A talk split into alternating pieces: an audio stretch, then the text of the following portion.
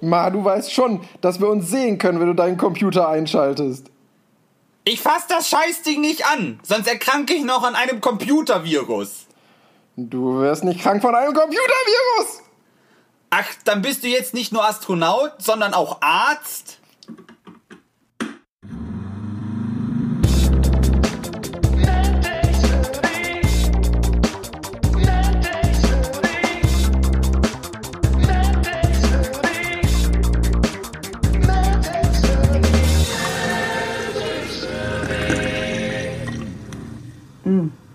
Es ist köstlich. Und damit herzlich willkommen zu einer neuen Folge Mad Tech Smoothie. Auf meinen Ohren wie immer Benedikt Stanitzek zu Folge Nummer 12. Ich habe schon gedacht, du vergisst es, dann hätte ich Nein. sagen können. Nein, ja, und äh, mit mir, knapp nach dem Distanz in den Mai, Sebastian Deutsch. Hallo. Alles wieder beim Alten, ne? Ich in Aachen, du in München. Ja, ich war ja schon beim letzten Mal in München. Nur du warst Ja, ich aber, ja. Also alles wieder beim Alten, die Krise ist beendet. Genau, alles beim alten Krise ist beendet. Fertig. Ah ja, okay, Tschüss. dann, äh, dann ist ja gut. Ja. Äh, tatsächlich, eigentlich, ähm, äh, ich bin ja jetzt auch wieder im Institut. Unser Shutdown wurde beendet.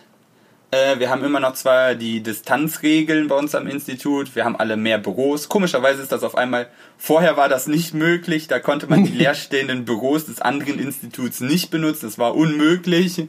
Äh, und auf einmal hat jeder ein eigenes Büro. Und plötzlich ist der Platz doch da. Komisch. Plötzlich ist er mysteriös. Ähm, ja. aber ich bin momentan gar nicht am Institut, weil ich in Eschweiler Autos auseinanderflexe. Von einer E-Auto-Marke aus Aachen, die momentan auch durch die Presse gegeistert worden ist, weil sie in Kooperation mit einem deutschen Großunternehmen äh, arbeitet. Ja, und wir versuchen da die Schweißnähte zu qualifizieren.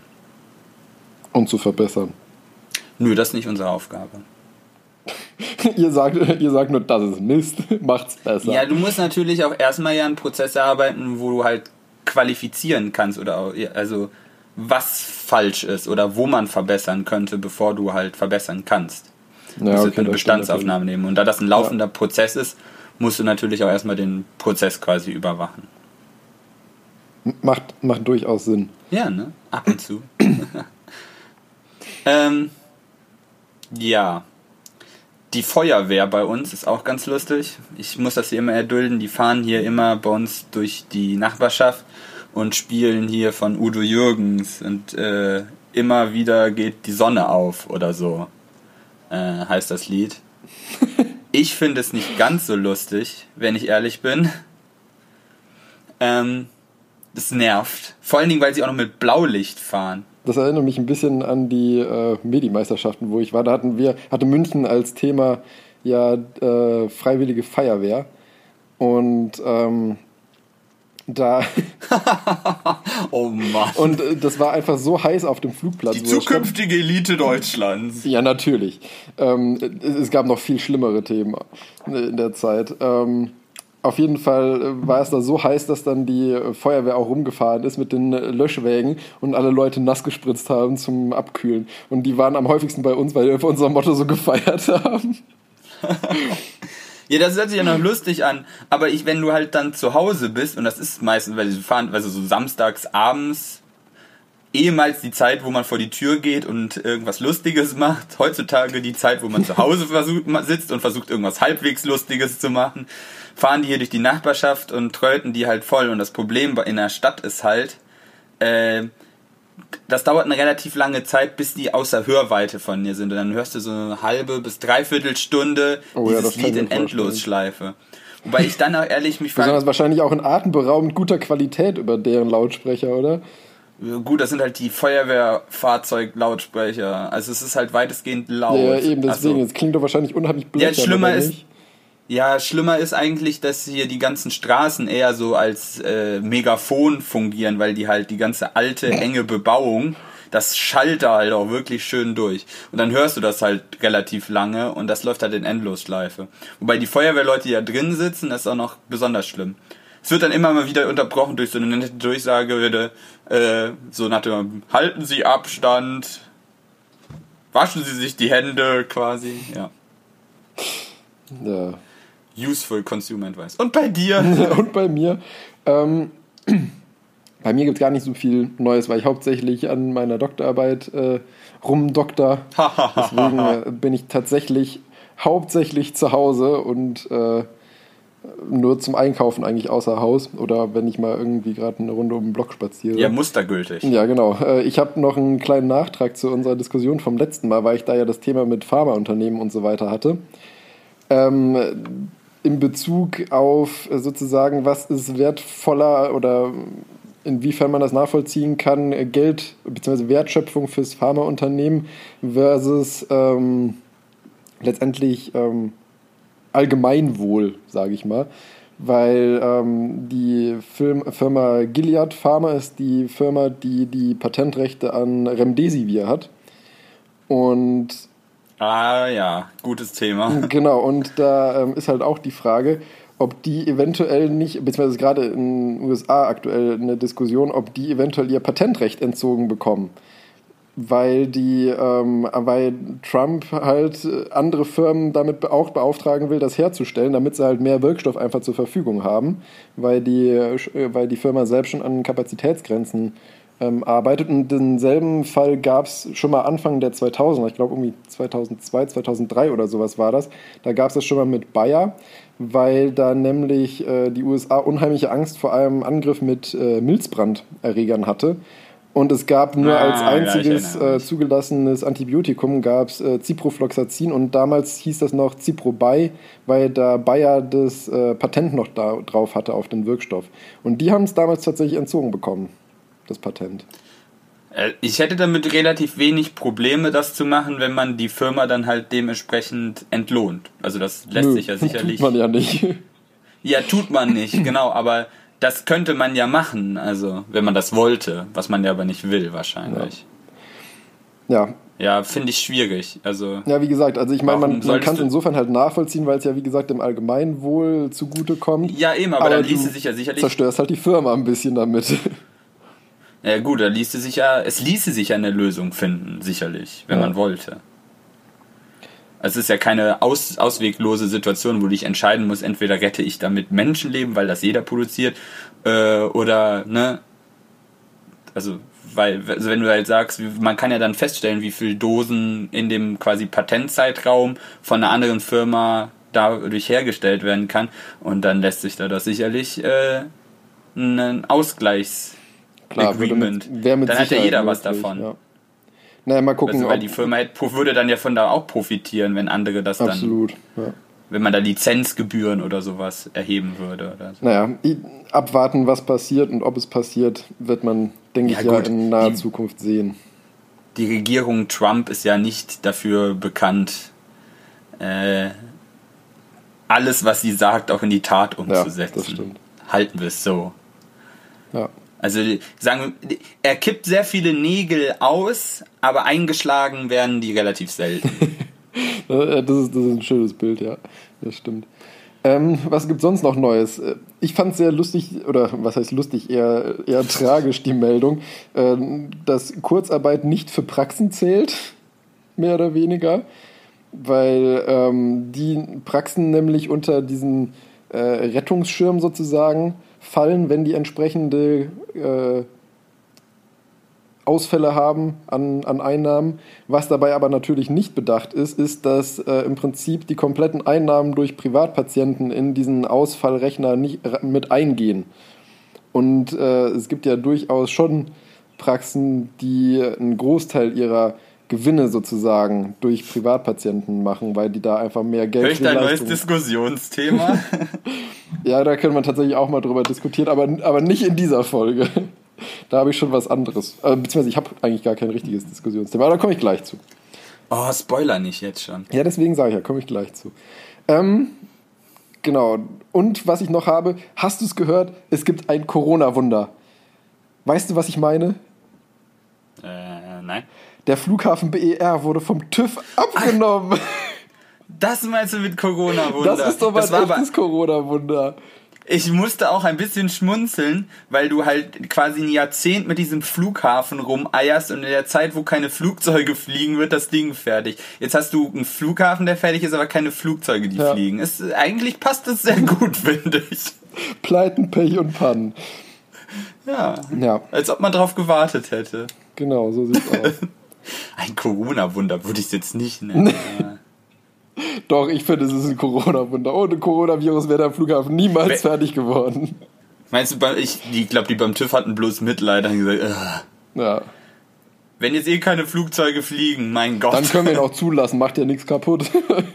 ja, geht, es, können wir noch öffnen, weil es macht keinen Unterschied. ja, Also quasi am Flughafen äh, BER ändert sich jetzt erstmal nichts. nee, de facto eigentlich nicht. Ja, so viel Ja. dazu. Was hast du denn heute an, an Themen dabei?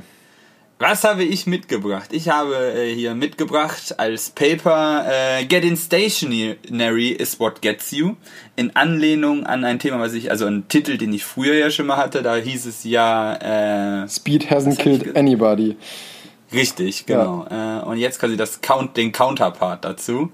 Äh, und als Gunsi Diskussionsthema habe ich ein Thema mitgebracht mit dem vielsagenden Titel Money, Money, Money. Okay. ja, schauen wir mal. Wir Das diskutieren über aber. So habe ich das gar nicht betrachtet, aber nein. da hätte ich auch was drüber zu erzählen, weil meine Mutter ein sehr großer ABBA-Fan ist. Ja, ich- ich erinnere mich. Und ich, ja, aber ähm, nein, damit hat es tatsächlich nichts zu tun. Und ein Rauskerl habe ich heute wieder mitgebracht. Da bin ich ja schon sehr gespannt drauf. Nee. äh, und bei dir? Ja, ich habe als äh, Thema, mein Thema habe ich mal einfach genannt äh, Covivax. Da wirst du noch äh, erfahren, was es damit auf sich hat. Ach, das ist gar kein actually äh, Medikamentennamen, den hast du dir ausgedacht. Ja, genau. Also ich habe keine Ahnung, ob es da nicht eventuell tatsächlich irgendwas gibt, aber ich habe mir ta- also es mir jetzt aktiv ausgedacht einfach nur und nicht geguckt, ob es das wirklich gibt. Und ähm, wie ich eben schon angedeutet habe, ich habe eigentlich kein richtiges äh, Diskussionsthema, aber ich habe mal so ein bisschen Corona-News zusammengetragen. Das wird ein bisschen eine, eine Materialschlacht. Also jetzt ähm, keine Updates im Sinne von, wie ist es mit Ansteckung, bla bla, sondern einfach, was es aktuell für Erkenntnisse aus der Wissenschaft gibt, die sich rund um das Thema drehen. Schön, wenn du da mal ein bisschen den Nebel lichtet, weil mir fehlt ehrlich gesagt auch da ein bisschen der Anreiz oder die Motivation, äh, den ganzen Medien-Bullshit beiseite zu schieben und dann tatsächlich da mal reinzusteigen, was da jetzt tatsächlich, also diese, wir hatten ja jetzt auch bei uns in der Nähe quasi da in Heinsberg diese Antikörperstudie und dann wurde sich darüber mehr, mehr oder weniger das Maul zerrissen und was das jetzt aussagt, ob das überhaupt was aussagt und ladida. Ja. Äh, aber der ganze, das, das stresst mich, wenn man da so Dann, dann versuche ich dir den Stress zu nehmen. Ja, danke, danke, danke. Ja, ähm, ich habe das letzte Mal angefangen, also fängst du an, bevor du fragst. ja ich wollte nämlich gerade fragen, aber habe ich nicht das letzte Mal angefangen? Weiß ich nicht. Doch, ich meine, ich habe angefangen, weil du kamst mit der Apothekerin Meier als zweites. Ach echt? Ja. Okay, also fange ich ja, du an. fängst an. Ich Ah, möchte mich ja, erstmal okay. berieseln lassen. Du möchtest dich erstmal beriesen lassen. Faulpelz. Ja, ich stehe dazu. Ähm, getting stationary is what gets you. Ähm, ich mach's kurz, also eigentlich, es geht um Bremsen. Ich habe mal wieder sowas, ein, ein Thema ganz abseits der momentanen äh, Medienlage gegraben und mach mal sowas wieder aus meinem Kernbereich, nämlich gut. der Fahrzeugtechnik. ähm, und zwar geht's um äh, Carbon-Keramikbremsen. uh, Es ist eigentlich auch so ein Thema, wo man ja immer öfters mal drüber stolpert, jetzt ob man sich um Sportwagen oder im Motorsport ein bisschen rumteilt. Man, man stolpert da immer drüber, Stahlbremsen, Carbon-Keramikbremsen. Äh, und grundsätzlich ist ja, hört man immer, ja, Carbon-Keramik, das ist das Beste, was du machen kannst. Müssen halt Die Bremsen warm sein. die bremsen halt. Genau, und dann stolpert man auch sehr schnell äh, über das Thema, der sagt, ja, die bremsen gar nicht besser als Stahlbremsen, erst wenn die auf Betriebstemperatur, und das sind irgendwie 800 bis 1000 Grad, dann erst dann bremsen die besser und vorher lohnt sich das überhaupt nicht. Und deshalb habe ich mal gedacht, äh, ich grabe da mal was raus und äh, bereite das Thema ein bisschen aus, so dass wir das uns mal ein bisschen angucken können. Äh, What what quasi. sehr schön. Also, Das fand ich sehr schön, hat mein Vater auch einmal gesagt bezüglich des Themas. als es auch darum ging, bei irgendeinem Auto Carbon, Keramik oder Stahlbremsen, mein, mein Vater auch so, was bringen mir Carbon, Keramikbremsen, wenn ich einmal im Jahr auf die Rennstrecke damit gehe und da dann super Performance habe, dafür aber die Oma am Zebrastreifen platt fahre, weil ich nicht rechtzeitig stehe. Ich hätte jetzt eher den Nervfaktor äh, genannt, weil da komme ich später auch noch zu. Äh, kalte Carbon-Keramikbremsen äh, haben ein ja, die quietschen ja. wie Hölle und wenn du dann halt morgens irgendwie zur Arbeit fährst und sowas und die ganze, die ganze Nachbarschaft morgens um sechs damit wächst mit äh, quasi quietschenden Bremsen, weil sie nicht auf Temperatur sind, ja, kann man sich entscheiden. Also fangen wir an und zwar habe ich mir jetzt natürlich, ein, äh, anstatt mir das Ganze irgendwie aus meiner Literatur zusammenzusuchen, habe ich einen, dann ein ein Paper gefunden, wo meines Erachtens das ganz gut so zusammengefasst ist, damit Leute das auch mal nachlesen können. Das ist Open Access. Es ist auch nur ein Technical Report aus dem Jahr, also im November 2015, also auch noch gar nicht so alt eigentlich. Äh, das hat äh, ein Forscher aus von der äh, University of Bratislava zusammengeschrieben. Mhm. Äh, der hat das Paper eigentlich verfasst, weil es um die Produktion von Carbon-Keramikbremsen ging. Also der hat da den Produktions Prozess ein bisschen beleuchtet, weil er daran halt vorstehen zu optimieren. Weil, wie das sicherstellt, ist das halt gar nicht so einfach wie jetzt Stahlbremsen, die halt herzustellen. Die sind halt ein bisschen fimschiger, deshalb sind die auch teurer, weil die Herstellung einfach so viel komplizierter ist. Und deshalb scheint das noch ein Feld zu sein, wo es viel zu tun gibt. Ähm, ähm, also ja, fangen wir an äh, und schauen uns dann ein bisschen, also generell Bremsen an. Weil letztendlich ist das ja meines Erachtens eines der wichtigsten Komponenten. Das, der wichtigste Komponent, die wichtigste Komponente im Auto ist natürlich der Reifen, weil das ist das Einzige, was dein Fahrzeug mit der Straße verbindet. Den willst du eigentlich immer, äh, dem willst du es eigentlich immer recht machen, aber trotzdem solltest du halt danach auch immer sehen, dass du irgendwie anhalten kannst. Ja. Ähm, und daraus ergeben sich halt ein paar Ansprüche an Bremsmechanismen, weil die haben sich auch über die Jahre genauso wie die Kraftfahrzeuge stet, stetig weiterentwickelt, äh, weil natürlich auch die Sicherheitsanforderungen immer weiter steigen, steigen auch immer die weiter die Anführung an, äh, Anforderungen an die Bremsen. Ja, und ich meine, je mehr Leistung die Autos haben, desto besser musst du halt auch bremsen können, ne? Richtig.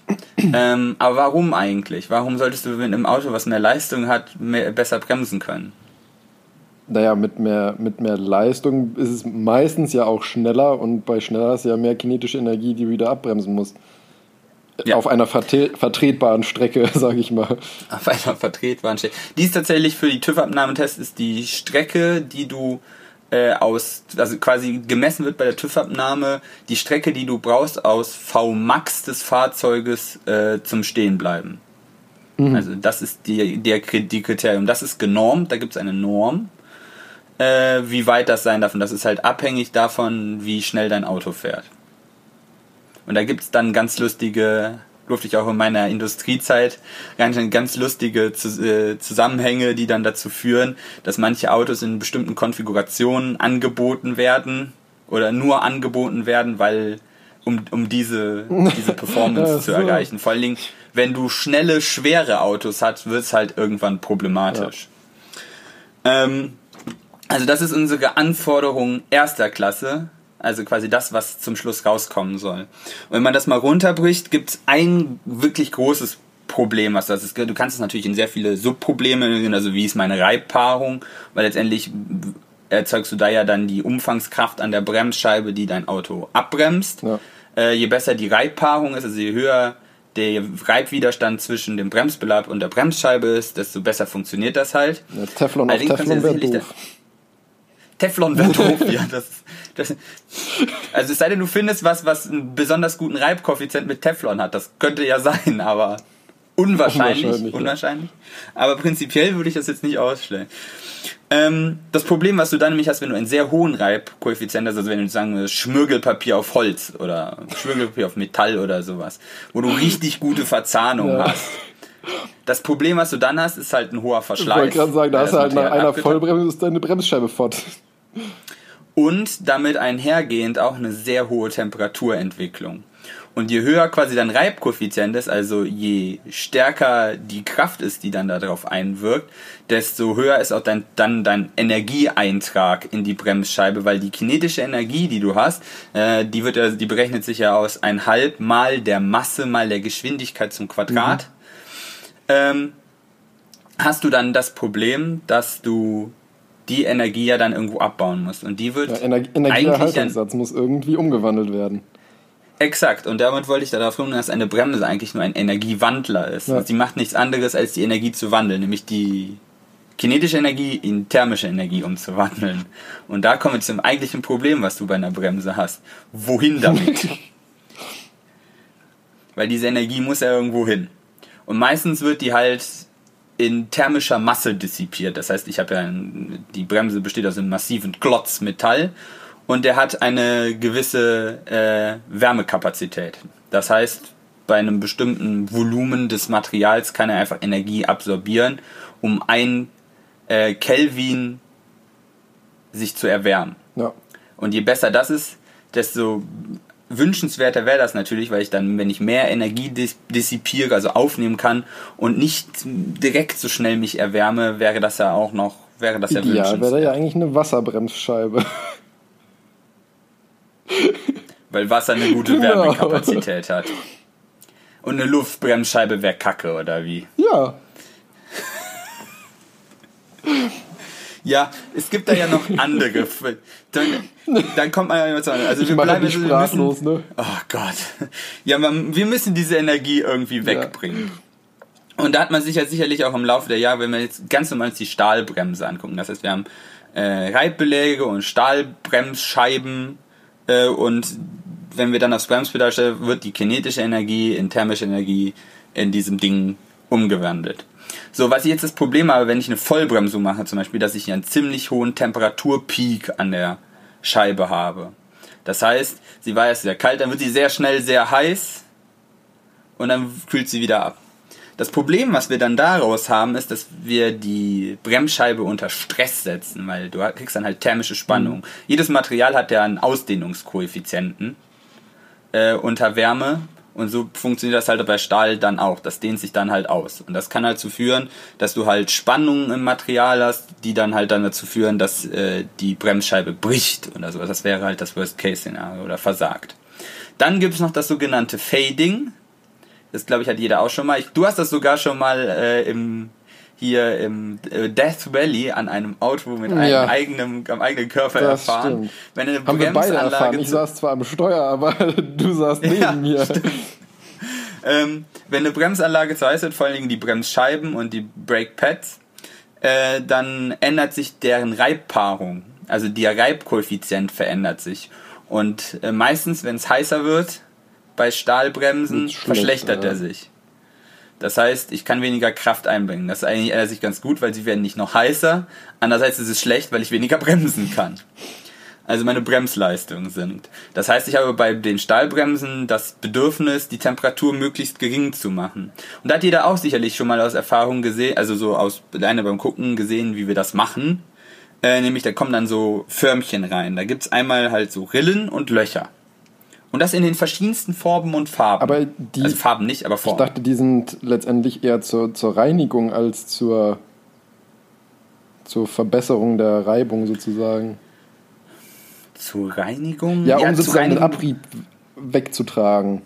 Nein, das wäre, das würde ich als äh, Nebeneffekt sehen. Ah, okay. Dadurch, dass die auch noch, die kannst du, die Rillen kannst du natürlich auch so formen, dass das die halt Schmutzpartikel oder eben Abrieb von der äh, wegfördern. Äh, aber in allerliebster würdest, äh, benutzt du die halt, um die Reibpaarung zu verbessern und äh, quasi die Kühlung zu verbessern. Äh, meistens, also vor allem bei Hochleistungsautos siehst du auch, dass die innen hohl sind und da so Kühlkanäle drauf sind. Und die sind dann auch tatsächlich so ein bisschen so geformt, dass die äh, durchströmt sind. Das heißt zum Beispiel, in, die ziehen dann Luft innen aus der Felge rotierend und fördern die quasi von der Radnabe nach außen durch die Bremsscheibe raus, während die sich halt drehen. Sodass es wie so ein Fan funktioniert, wie eine Turbine. Ja, genau. Und durch die Luftdurchströmung wird halt Wärme abgeführt und äh, die kühlen wieder ab. Damit wird die Reibbarung wieder besser und meine Bremsleistung bleibt konstanter. Ich muss ja immer da relativ sagen. Ähm, und grundsätzlich können wir noch bei der Baum, ich habe jetzt nur von Scheibenbremsen immer gesprochen. Es gibt ja aber auch noch, jeder sieht das mal in seinem äh, Kleinwagen, dass an der Hinterachse zum Beispiel auch Trommelbremsen verbaut Gibt es sind. das heute, also bei aktuellen Modellen überhaupt noch wirklich eigentlich nicht, oder? Ja, natürlich. Natürlich. Ich hab bei ewig- Kleinwagen, Ich habe ewig auch bei, also jetzt sage ich mal, bei, bei neuen Kleinwagen habe ich ewig keine Trommelbremsen mehr gesehen. dort bei neuen Kleinwagen sieht man das auch noch äh, genauso auf der Hinterachse Trommelbremsen. Warum nur auf der Hinterachse? Frage ans Plenum. Keine Ahnung, weil sie schlechter bremsen. Äh, ja, grundsätzlich können wir sagen, dass Trommelbremsen, da gibt es auch verschiedene Varianten, sogenannte Simplex oder Duplex Bremsen. Das kommt dann, wie die Bremsbeläge da drin aktuiert sind. Die haben dann auch verschiedene Bremsleistungen.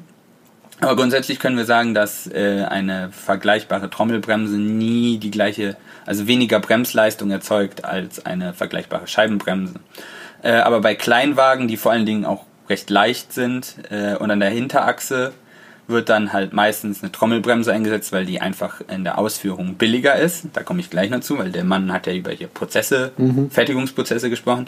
Die sind billiger zu fertigen äh, und wartungsärmer, weil sie halt weniger Bremsleistung einfach haben. Äh, und halt auf, aus, aufgrund deren Ausführung, äh, also die werden selten in einem, also Kleinwagenleben werden die selten gewechselt. Ich wollte gerade sagen, also aber du, du hast, wenn ich, äh, ich habe, glaube ich, auch nur ein oder zwei in meinem Leben wirklich überhaupt eine offene Trommelbremse gesehen. Aber du hast ja auch wesentlich mehr ähm, Bremsbelag als bei so einem ähm, Pad von einer Scheibenbremse, oder? Genau, das liegt einfach ganz an der Aktivierungsweise, weil da werden die Bremspads ja quasi, die sind quasi um die Radnabe angeordnet und werden dann durch einen Mechanismus von innen nach außen an die Trommel gedrückt. Ja. Das heißt, du kannst da deutlich mehr Auftrag vorsehen, als wenn du die halt in so einem Brems, äh, so eine Bremszange einbauen willst, weil die muss ja dann dementsprechend breiter sein und dann hast du irgendwann das Problem, dass mehr Radträger. Und eine Felge irgendwo auf beiden Seiten kommt. Und wenn jemand mal so, äh, ich habe in der Industrie schon Autos gesehen, wo die mittlerweile die Bremsanlagen so ausgehen, du hast so 21 Zoll Felgen und die sind einfach komplett mit Bremse ausgefüllt, weil du die halt brauchst. Da hast du halt auch nicht mehr so viel Spielraum. Äh, aber warum jetzt nochmal zurück, warum auf der Hinterachse? Da müssen wir nämlich dynamische Radlastverschiebung uns angucken. Äh, wenn ich bremse, haben wir eine Radlastverschiebung, die durch die Beschleunigung, genau, nach vorne. Wir haben quasi Radlasten. Äh, wenn ich ein Fahrzeug habe, das steht, dann verteilt sich die Radlast einfach ganz normal äh, auf alle Räder. Ich muss jetzt vorsichtig sein mit dem gleich, weil das kommt darauf an, wo der Schwerpunkt von dem Fahrzeug liegt. Bei den meisten Fahrzeugen mit Frontmotor liegt der relativ weit vorne, weil das die schwersten Komponenten halt auf der Vorderachse sind. Das heißt, ich habe sowieso relativ wenig statische Radlast hinten. Die berechne ich halt einfach ganz normal, äh, also wie ich eine Kraft berechne, nach Newton F ist gleich M mal A, also Masse mal Beschleunigung. Wenn ich die Radlast, die statische berechne, ist das meine Erdbeschleunigung, also rechne ich die Masse mal die Erdbeschleunigung. Wenn ich jetzt den Schwerpunkt habe, muss ich das halt anteilig aufteilen von vorne nach hinten. Das heißt, je weiter der nach vorne ist, desto mehr habe ich anteilig von dieser Gesamtkraft auf der Vorderachse und je weiter nach hinten wird, nach hinten logischerweise. So, und wenn ich jetzt bremse, bekomme ich ja, wir haben gesagt, F ist gleich M mal A, einen Beschleunigungsanteil, der nach vorne wirkt.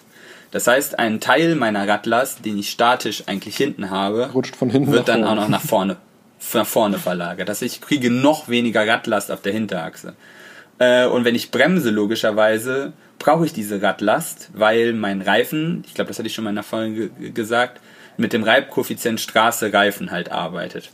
Und da eine Normalkraft überträgt. Und diese Normalkraft ist halt abhängig von der Radlast und dem Reibkoeffizienten. Der Reibkoeffizient bleibt gleich, weil ich nicht den Reifen ändere und die Straße nicht ändere, aber die Radlast ändere ich. Und wenn die sinkt, sinkt proportional dazu auch die Normalkraft, die ich halt absetzen kann.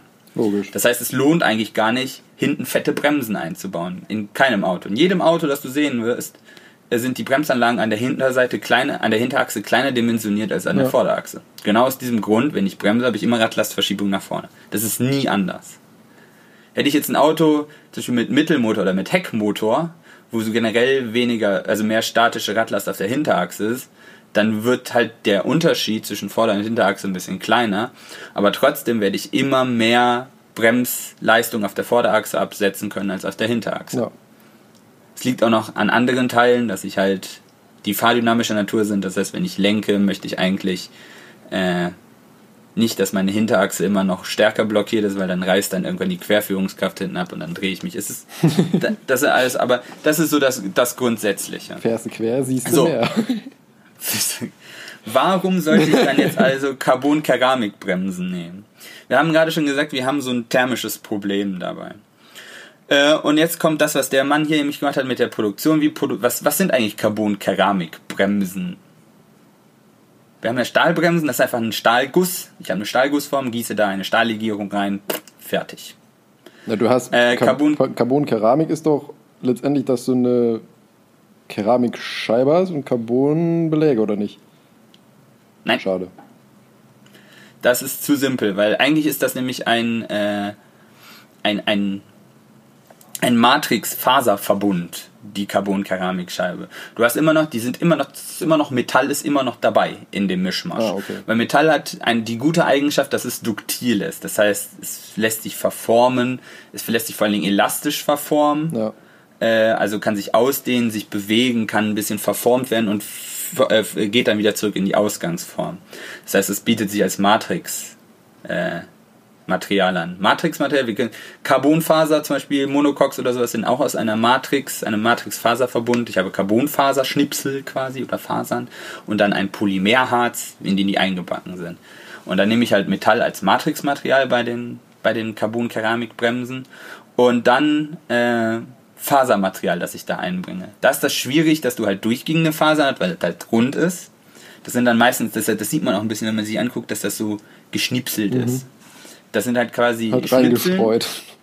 Genau, und das sind halt nicht nur reine Carbonfaser, also Kohlenstofffasern, sondern das sind äh, auch mit äh, Carbiden. Also kannst du nicht, das ist kein Porzellan oder sowas, aber es sind halt Siliziumcarbide vor allen Dingen sehr gerne, die dann da äh, mit zusammen mit Carbonfasern, also eigentlich könntest du sagen, das sind Carbonfaser, die du in äh, Siliziumcarbid eingehüllt hast und die schmeißt du in das Matrixmaterial rein. Und dann gießt du das halt in die Form, presst das, jetzt so ganz trivialisiert wie so eine Schallplatte. Ja. Druck und Hitze, sehr viel Druck und sehr viel Hitze. Und schon hast du einen Diamanten. Quasi, ja. wow, aber ja, so ungefähr. Äh, Du kriegst dann halt diese, diese äh, Bremsscheibe raus. Das Problem, immer wenn ich einen Faser-Matrix-Verbund habe, kriege ich anisotrope Materialeigenschaften raus. Bei einer Stahlbremse ist das relativ einfach. Ich habe ein Material, das verhält sich quasi über den ganzen Radius der Bremsscheibe gleich. Wenn ich aber eine Matrix habe, das Matrixmaterial verhält sich als ein eigen Sto eigener Stoff, dann habe ich die äh, Sachen, die Fasermaterialien, die ich da reinschmeiße, die haben auch Materialeigenschaften und verhalten sich wahrscheinlich anders. Und somit habe ich dann einen Stoff kreiert, diesen Verbund, der sich nochmal anders verhält. Und vor allen Dingen ja nicht konstant, weil ich habe ja kein homogenes Gemisch, sondern immer hier mal Matrix, da Ja. mal Fasermaterial. Und das macht die Konstruktion davon wirklich tricky. Gerade wenn ich sowas sage, wie ich das eben gesagt habe, da mit den Lüftungskanälen, mit den Rillen und mit den Löchern, die kannst du halt nicht einfach statistisch verteilen, wie das bei den Stahlbremsen. Ich sage, ja, ich habe simuliert, wenn ich die so anstelle, dann ist die Temperaturverteilung besser, als wenn ich keine reinmache. Dann kann ich das bei der Carbonbremse nicht einfach genauso machen und die statistisch über den ganzen Radius ver verteilen, äh, weil da sich halt die äh, Materialeigenschaften ändern können. Das heißt, du hast sehr viel Testing und sehr viel prüfen musst du die auch nachdem du die gefertigt hast, weil die ja prinzipiell erstmal jede Scheibe, die du fertigst, anders sein kann. Super. Klingt, klingt Ja. nach was sehr günstigem. Richtig, und genau deshalb sind die so teuer. Weil die Fertigung halt so unstetig ist und irgendwie unschön. Ähm, jetzt habe ich Ihnen vielleicht noch ein paar Zahlen. Ich war jetzt immer so vage und habe Prinzipien erklärt. Äh, und dann habe ich jetzt mal tatsächlich einen harten Vergleich. Also was bringt mir das? Ich bin jetzt ein richtiger Performance-Mensch. Mir ist morgens die Omi am Zeberstreifen egal. Aber ich will ein richtiges Rennauto haben. Ich will das Beste haben, was es gibt. Ich habe gehört, Carbonkeramik ist der Hammer. Was kann das denn? Äh, zum einen gucken wir uns jetzt mal den Vergleich Stahl und Carbonkeramik, die Dichte des Materials an. Also sprich dann letztendlich auch das Gewicht, wenn ich es vergleichen würde. Ähm, dabei liegt halt der, die Dichte von so Siliziumcarbid, Carbon-Keramikbremsen äh, bei 2,45 Gramm pro Kubikzentimeter. Also Relativ kann man leicht, ungefähr ja. vorstellen. Also Kub Kubikzentimeter, Zentimeter mal Zentimeter mal Zentimeter und das hat 2,45 Gramm. Und wenn ich eine normale Stahlbremse, also Cast Iron, also eine gegossene Stahlbremse habe, liege ich ungefähr bei 7,25. Also hast Das du schon eine schon, ja. Brutale Gewichtserspannung. Das merkt man, wenn man mal so zwei Dinger von der, in der Hand hat, dann das, also das erschreckt einen schon, wie leicht hat man aufgrund, wie gesagt, der anderen Materialeigenschaften, ähm, also ich meine, äh, leichter wird es bleiben, aber hast, ich nehme mal an, Carbon-Keramikbremsen werden wahrscheinlich, also die Scheiben werden wahrscheinlich ja nicht gleich dick sein wie ein Stahläquivalent dazu, oder? Ja, richtig. Die Konstruktionsweise meines, da du ja höhere Bremswirkung hast, musst du sie schon grundsätzlich nicht mehr so groß konstruieren. Also nicht gleich groß oder gleich dick. Okay. Wobei die Dicke auch weniger damit zu tun hat, wie viel Bremsleistung du haben willst, sondern die Dicke ergibt sich eher darauf, wie temperaturstabil deine Bremsscheibe sein soll. Weil du dann einfach mehr Material aufhast. Weil das, was die Bremsleistung ja erzeugt bei einer Scheibenbremse, bei einer Scheibenbremse, äh, sind ja die Seitenflächen, weil da drückst du ja die Pads gegen. Ja, Die Dicke ist dafür ja vollkommen unerheblich. Das stimmt. Die Dicke machst du nur quasi, damit sie die Temperaturen aushält. Wenn du es dünn machst wie Alufolie, dann schmilzt dir das Zeug einfach weg. So, was interessant ist, zum Beispiel hier nämlich diese Duktilität des Materials. Also bei Stahl, äh, bei, bei Stahlbremsen liegt die ungefähr bei 200 bis 250 Megapascal und bei den Carbonkeramik eher zwischen 20 und 40, also Faktor 10 quasi äh, geringer. Was bedeutet das ganz einfach? Kann er sich vorstellen, wenn ich die Stahlbremsscheibe fallen lasse, dann macht's Kloing, aber sie ist noch in einem Stück. Wenn ich die Carbonkeramikscheibe fallen lasse, Macht, habe ich macht ein Problem. Klatsch Dann hab ich und du hast nicht mehr ein Stück. Genau. Äh, und das macht auch die Einspannung schwieriger. Weißt du, die Oh ja. äh, Stahlbremsscheiben sind ja meistens, da sind einfach Löcher in der Mitte drin und dann werden die mit Schrauben quasi auf der Narbe fixiert. Das funktioniert halt mit den äh, Carbonkeramikscheiben nicht so gut, weil die da halt auch dann halt an den Kanten, wo die Schrauben die fixieren, sich nicht besonders gut verformen lässt und Mhm. also nicht sehr gut mit den, mit den Anzugsmomenten arbeitet, sondern einfach dann bricht irgendwann. Das heißt, man muss dann meistens, sind das dann Aufnahmen aus Stahl, die wieder an die Brems, also an die Narbe angesetzt werden und dann, äh, um die zur Scheibe zu fügen, hat man dann eben eine komplizierte Geometrie mit mehr Auflageoberfläche, Ja. damit die äh, Belastungen einfach gleichmäßiger verteilt werden. Ähm, was noch vielleicht interessant?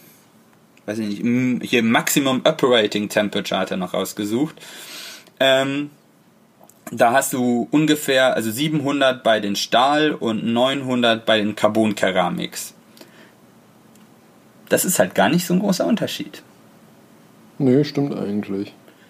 So, was aber, was uns aber eher interessiert als Performance, ist nämlich die Thermal Stability. Und das, äh, bei Eisen logischerweise hört die bei 700 auch auf. Ja, Maximale Temperatur ist maximale Temperatur. Ja, danach genau. weich. Äh, und bei den Carbon-Keramiks liegen wir bei 1350. Das heißt, unser Arbeitsfenster ist deutlich größer. Hm.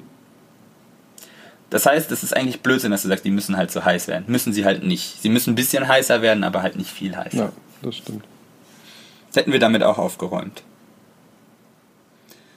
Ähm, ah ja, hier noch, das vielleicht auch noch, äh, die Thermal Conductivity und Specific Heat Capacity, weil das, Ja. wir, das wir gesprochen haben. Die Verteilung halt, also Conductivity ist halt, wie gut sich die Hitze, weil ich ja nur die an den Pads einleite, quasi, wie wie gut gut die sich gleichmäßig dann in der Scheibe verteilt. Und dann halt die Kapazität, wie viel äh, Energie das halt aufnehmen kann, um einen bestimmten äh, Temperaturbetrag anzusteigen. Das ist dann äh, jeweils also die Conductivity.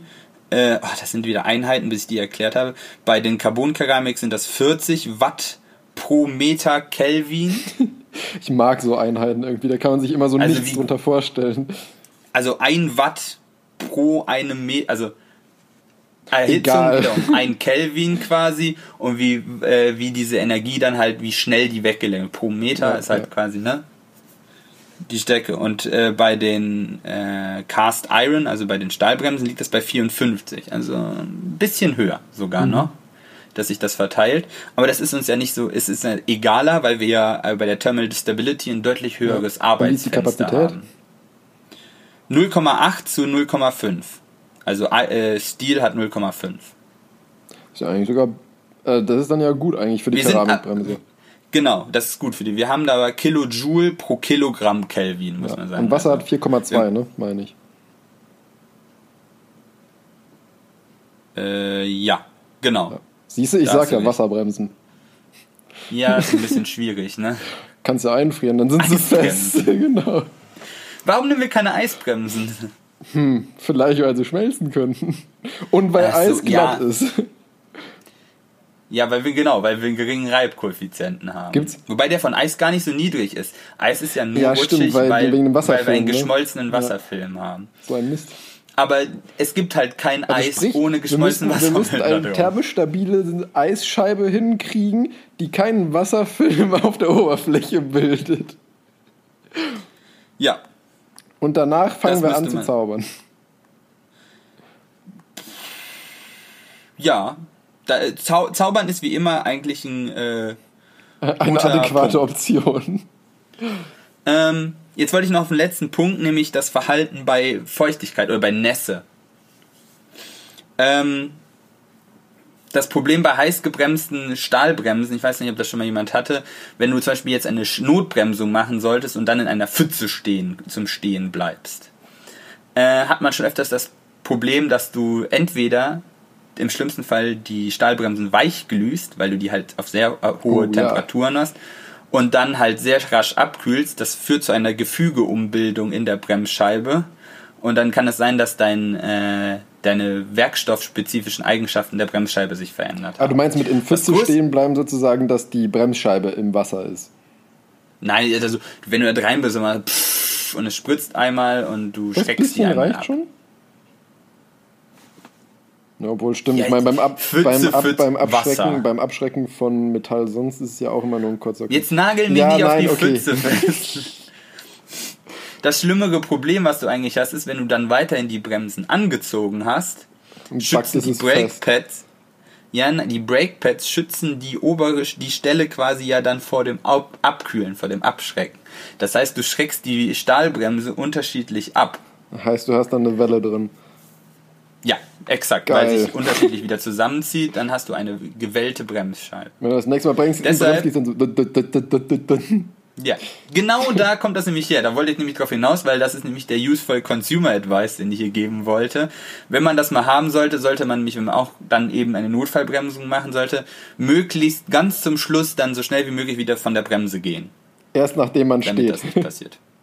Ja, so nah wie möglich dran. Aber man soll jetzt nicht auf den, dann auf den letzten 30 km/h wieder den Fuß verbremsen und sagen, der hat gesagt, ich soll das tun. Ja, eben. Ich habe nur gesagt, wenn man halt steht, soll man nicht auf der Bremse stehen Ja. bleiben. Weil das kann auch selbst sein, wenn du nicht in der Pfütze bremst, dann ist das Temperaturdelta halt größer.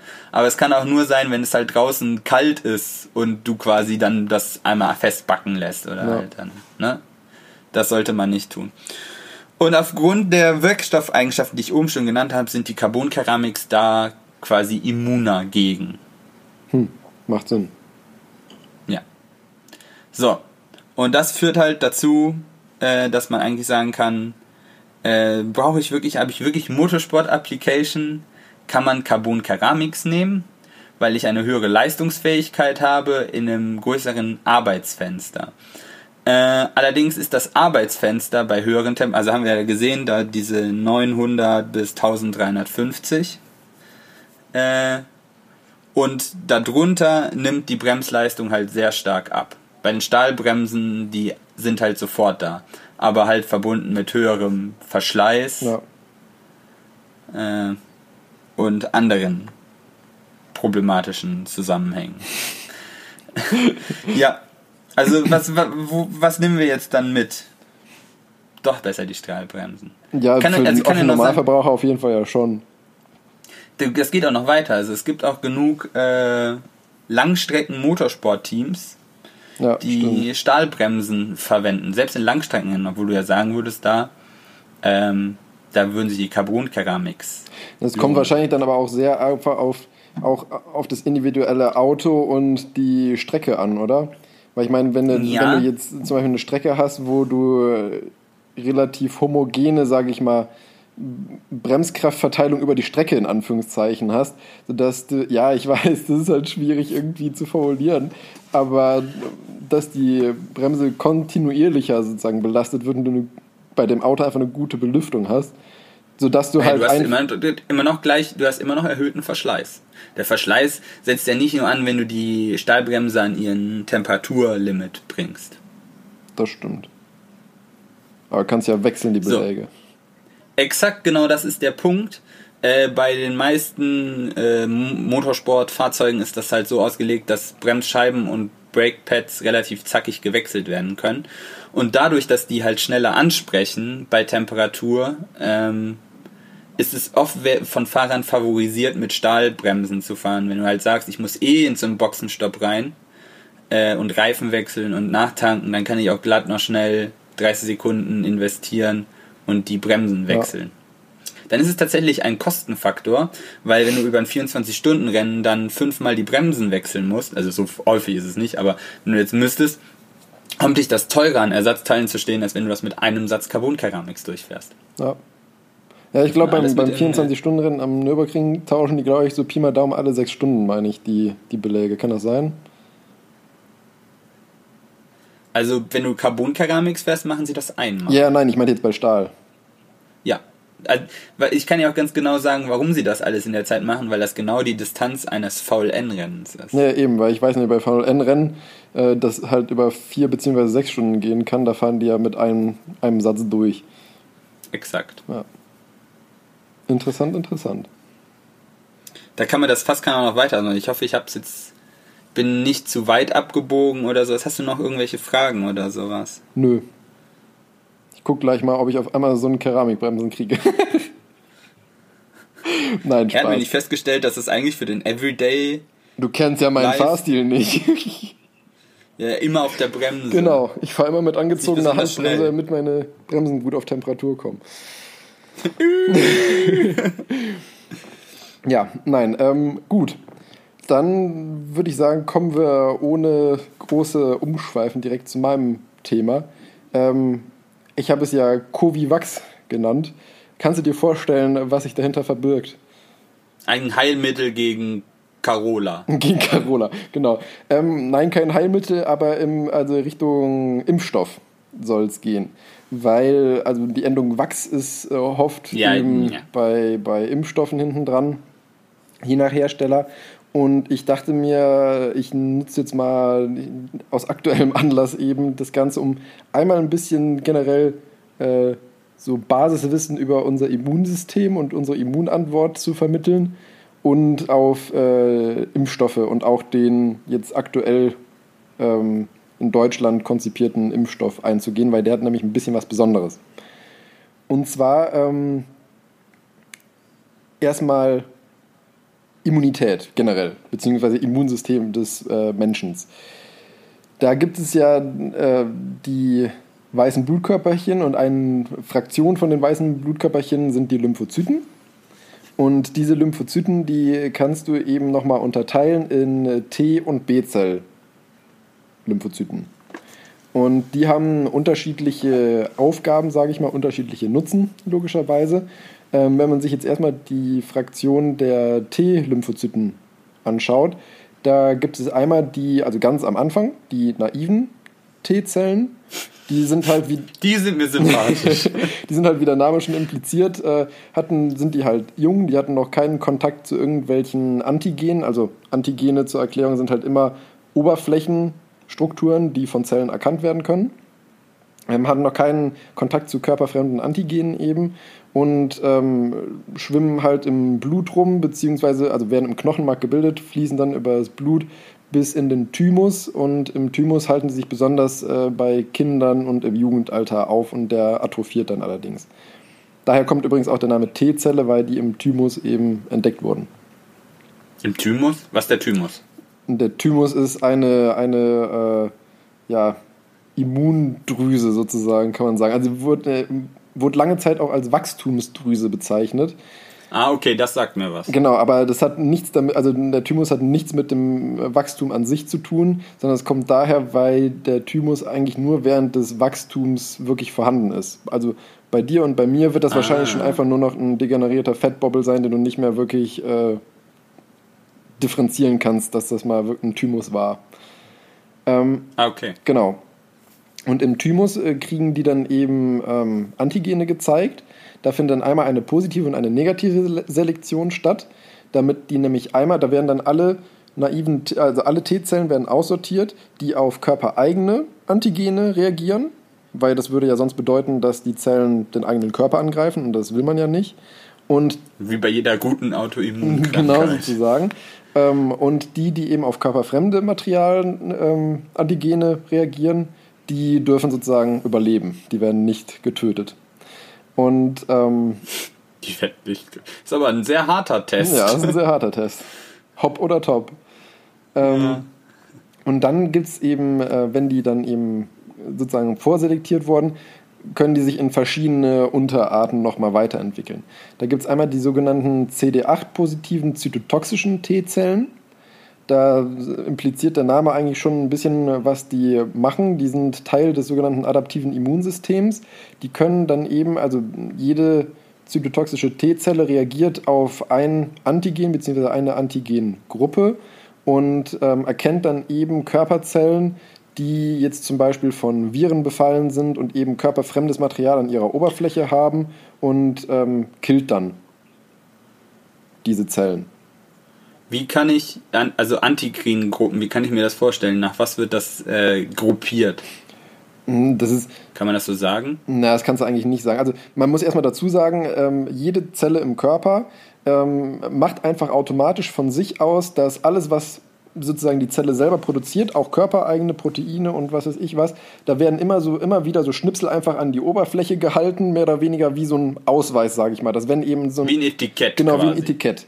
Und wenn dann halt so, ein, äh, so eine zytotoxische T-Zelle da vorbeikommt und die ein Etikett sieht, was nicht im Körper gehört, dann ist Polen Also, offen. aber du kannst.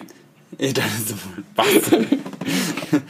Ja, so, aber man kann nicht grundsätzlich sagen, hier, so eine Art von Zellen haben quasi so ein Antigen oder. Nee, wie gesagt, also prinzipiell können eigentlich, können eigentlich fast alle Zellen im Körper können Antigene präsentieren. Okay. Und das können, wie gesagt, es können Fragmente sein von Proteinen, das können ganze Proteine sein, das es kann alles Wäre mögliche es aber sein. nicht. Wäre es dann nicht clever für ein. Äh, für, für ein. Für, für Kropfzeug, wenn sie überhaupt keine Antigene haben? Weil dann kann man nichts scannen. Äh, Du, du kannst im Prinzip kein, du kannst nicht nicht Antigene haben, weil theoretisch, also sobald du irgendeinen, irgendeinen Stoff nimmst, ist es, kann das als Antigen agieren. Verstehst Okay. Also das geht bis auf molekulare du? Ebene. Ja, ja, runter. genau. Okay, hätte ja sein können, dass das irgendwelche makroskopische Strukturen sind. Also du wirst nicht, ein, äh, wirst nicht ein einzelnes Molekül wahrscheinlich haben, sondern immer größere Komplexe, aber vom Prinzip her würde es bis auf Molekularebene runtergehen. Okay. Dann gibt es noch die CD4-positiven ähm, T-Helferzellen.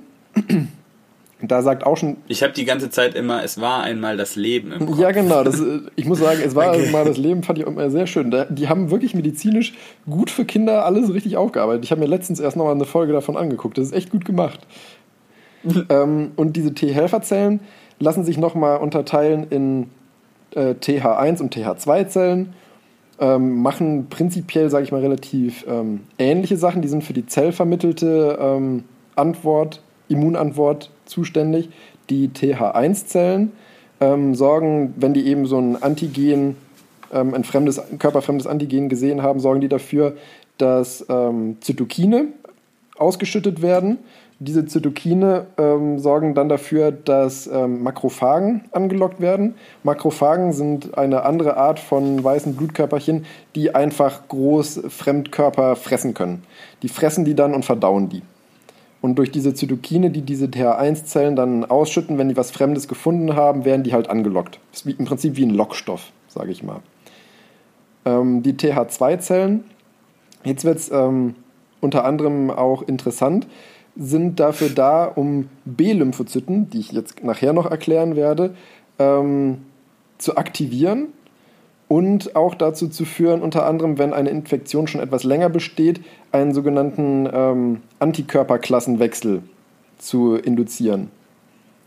Okay. Weil es gibt nämlich verschiedene Klassen von Antikörpern, da komme ich aber gleich bei den B-Zellen nochmal genauer drauf. Also, ich, wir kriegen hier keine Lösung aufgezeigt, sondern du erklärst uns gerade, wie man einen Impfstoff baut. Nee, erstmal grundsätzlich, äh, wie Immunität bei uns funktioniert.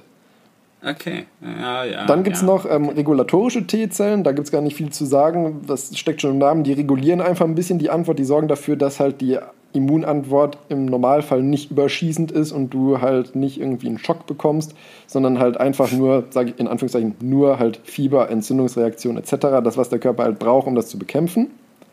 In der Regel. Genau, in der Regel. Ähm, und dann gibt es noch die T-Gedächtniszellen. Und das sind eben ehemalige T-Helferzellen, die schon Antigen-Kontakt hatten, die auf ein spezielles Antigen fokussiert sind, aber letztendlich ruhen. Die liegen dann äh, im Gewebe rum, in Lymphknoten zum Teil auch und ähm, schlafen da letztendlich. Die sind lange persistent, also die bleiben lange bei uns im Körper, hat dann den Sinn, dass wenn man eine Reinfektion hat mit demselben Virus zum Beispiel, dass dann direkt eine schnelle Antwort kommen kann, weil die Zelle kennt das und die weiß im Prinzip, wie man dagegen vorgehen kann. Und das ist schon mal ein Teil für die Immunität. Hört sich an tatsächlich wie ein, also wie ein Flash-Speicher. Ja, so ungefähr. Ähm, kommen wir nun zu den, nun zu den ähm, B-Lymphozyten. Da gibt es auch wieder naive B-Lymphozyten. Das sind halt die ganz jungen, die schwimmen einfach im Blut rum und hatten noch keinen Antigenkontakt.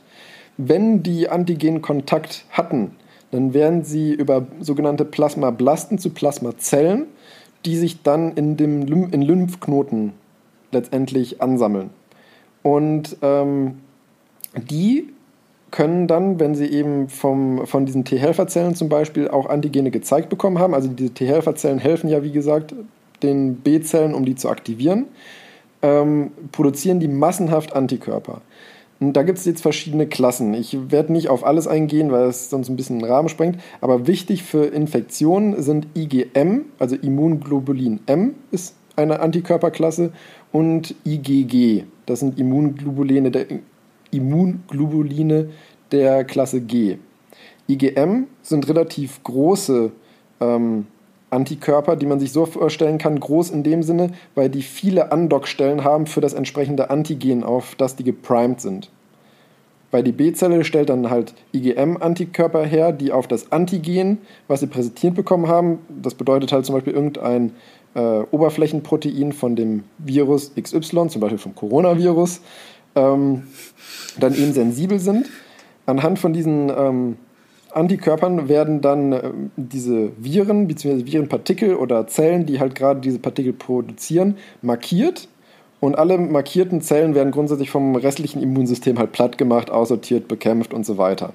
Letztendlich ist das wie ein externes Etikett, was nochmal draufkommt, sozusagen mit nach dem Motto äh, eilig bitte behandeln. und IgM sind eben für die akute Reaktion da.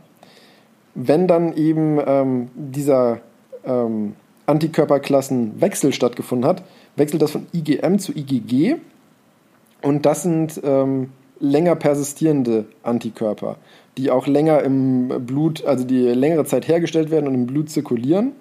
Und äh, das ist nämlich auch das, wo man dann im Labor zum Beispiel gucken kann, ob eine Infektion sozusagen akut ist oder ob es eine alte Infektion war. Weil wenn nämlich die IgMs positiv sind, dann weißt du, okay, äh, der hat gerade eine Infektion oder die An Infektion ist erst kurz vorbei. Und wenn du nur noch IgGs nachweisen kannst, dann weißt du, okay, er hatte mal eine Infektion und ist immun. Und genauso wie es T-Gedächtniszellen ähm, gibt, gibt es auch noch B-Gedächtniszellen. Und die verweilen dann eben auch ähm, in, in Lymphknoten und im Gewebe und ähm, sind eben ruhende Zellen und die können auch über Jahre persistieren und wenn die eben auch wieder Kontakt kriegen, fangen die sofort an, massenhaft Antikörper zu produzieren, um ähm, dann eben den Erreger zu bekämpfen. Und diese B Also dann kannst du die schnelle Eingreiftruppe quasi. Genau. Und diese B-Gedächtniszellen, das sind die Zellen, die wir sozusagen herstellen, wenn wir geimpft werden. Das, das ist der Sinn und Zweck der Impfung. Du willst sozusagen im Körper halt dieses Antigen von dem Virus, Bakterium oder sonst was zeigen, dass der Körper dann eben als erstes dann eben aus naiven B-Zellen Plasmazellen bildet und so weiter, Antikörper bildet und dann eben B-Gedächtniszellen bildet, sodass dann, wenn später mal wirklich eine Infektion kommt, der Körper direkt weiß, wie er zu reagieren hat. Das ist gut. Ja. Und übrigens, ähm, die. Krass, wie sich das alles entwickelt hat. So. Ja, ich finde das auch, also das ist jetzt auch nur an der Oberfläche so gekratzt sozusagen. einfach. Das Ja. geht noch viel mehr ins Detail, aber darüber können Sie wahrscheinlich einen eigenen Podcast machen. Ähm, und äh, das wollte ich noch sagen. Über alles, was wir hier wahrscheinlich erzählen, kannst du einen eigenen Ja, Podcast höchstwahrscheinlich. machen. Und Da haben wir auch genug Leute sehr viel Zeit rein investiert. In der Tat. Und äh, genau, das wollte ich noch ergänzen. Diese Plasmazellen, die dann in den Lymphknoten wie blöd anfangen, Antikörper zu produzieren, das sind letztendlich auch die Zellen, die dann zum Beispiel äh, dafür sorgen, dass Lymphknoten dick werden, sodass du die tasten kannst und wehtun. Weil die sich einfach massenhaft vermehren, diese Zellen, was ja gut und sinnvoll ist, aber die dann eben dazu ist ein führen, Indikator, genau, ne? dass die Lymphknoten anschwellen. Ha. Kommen wir nun zu dem, äh, was Zum eigentlichen genau, zum Thema. eigentlichen Thema. Ähm, Impfstoffe. Wie gesagt, Impfstoffe, da gibt es dann zwei verschiedene Kategorien mehr oder weniger. Es gibt einmal aktive Impfstoffe und einmal passive Impfstoffe. Aktive Impfstoffe sind ähm, Impfstoffe, die eben dem Körper entweder das komplette, den kompletten Erreger zeigen oder halt nur Teile von dem Erreger und der Körper daraufhin dann ähm, eben diese B-Gedächtniszellen und Antikörper bildet. Beispiele für Lebendimpfstoffe wäre zum Beispiel der MMR-Impfstoff, also Mumps, Masern, Röteln. Der Impfstoff Yay. gegen Polio- Poliomyelitis, gegen Typhus, Gelbfieber, Windpocken und es gibt noch ein paar andere. Dann gibt es noch sogenannte, ähm, das sind Lebendimpfstoffe, wo du eben einen sozusagen nicht virulenten Erreger gespritzt bekommst. Also du bekommst echte Viren gespritzt, die aber für den menschlichen Körper ähm, bei, normaler Immun, bei einem normalen Immunsystem ungefährlich sind. Also die machen dich nicht krank. Und dann gibt es noch sogenannte Totimpfstoffe eben. Da bekommt man entweder nur Schnipsel von dem ähm, Erreger oder komplett abgetötete Erreger oder zum Teil auch nur sogenannte Toxoide. Das sind ähm, nochmal spezielle Teile eines Erregers. Zu dieser Klasse gehören Impfungen für Hepatitis A, B, der Influenza-Impfstoff, der gegen Tetanus, Diphtherie, Meningokokken und äh, HPV. Die passiven Impfstoffe sind in dem Sinne eigentlich, finde ich, keine wirklichen Impfstoffe, weil du da nämlich ähm, nichts dem Körper spritzt, wodurch der Körper lernt, sondern du spritzt direkt die Antikörper im Prinzip. Ah, Das hat okay. den Sinn zum Beispiel, also da gibt es auch nur weniger, also mir sind jetzt aus dem Kopf nur eingefallen Tetanus, Tollwut und Hepatitis B. Ähm, weil da ist es nämlich so, die kriegst du dann gespritzt, wenn jetzt einer zum Beispiel ähm, weiß, okay, ich hatte Kontakt zu einem Patienten, also ich hatte Blutkontakt zu einem Patienten, der Hepatitis B positiv ist. Ich weiß nicht, ob ich geimpft bin oder ob meine Impfung halt noch gültig ist. Dann kriegst du halt direkt die ähm, Antikörper gespritzt, damit, falls du dich wirklich infiziert hast, die dann eben raussortiert werden. Aber das führt nicht zu einer andauernden Immunität. Das, dieser klassische, sie sind vom Hund gebissen worden, dann kriegst du erstmal eine Tetanus. Genau, genau. Ja. Das sind sozusagen, Ja, das ja das sind Sinn. sozusagen die beiden ähm, Impfstoffklassen. Jetzt kommen wir zu dem eigentlich Interessanten, nämlich zu meinem Covivax, wie ich es so schön genannt habe. Covivax. Ähm, nämlich dem Impfstoff, der jetzt, ich glaube, Anfang letzter Woche oder so war das, wo der ja zugelassen wurde für klinische Studien. Ähm, von der Firma äh, BioNTech ist das, und das ist nämlich ein spezieller Impfstoff, das ist ein sogenannter RNA-Impfstoff. Hm, hört sich cool an. Ja, ich finde es auch super cool, weil, Ah.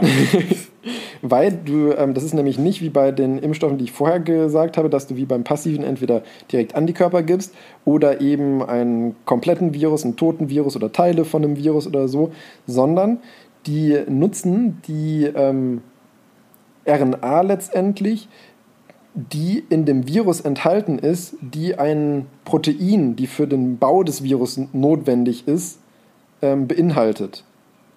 Hat den Sinn, dass der Körper aus, also diese RNA, die du dann mit dem Impfstoff bekommst, die ist in Nanopartikel ähm, verpackt und die werden dann im Körper eben in die Zellen aufgenommen und der Körper produziert dann aus dieser RNA, die du geimpft bekommen hast, dieses Protein, wofür die RNA ähm, kodiert.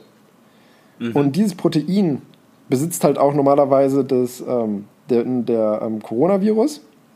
Und der fungiert dann letztendlich als Antigen. Hat den Also quasi der Körper baut sich erstmal quasi sein eigenes Modell des, des Virus, Genau, der Körper baut um sich dann sozusagen- daran zu trainieren. Genau, der Körper baut sich sozusagen selber seinen Impfstoff.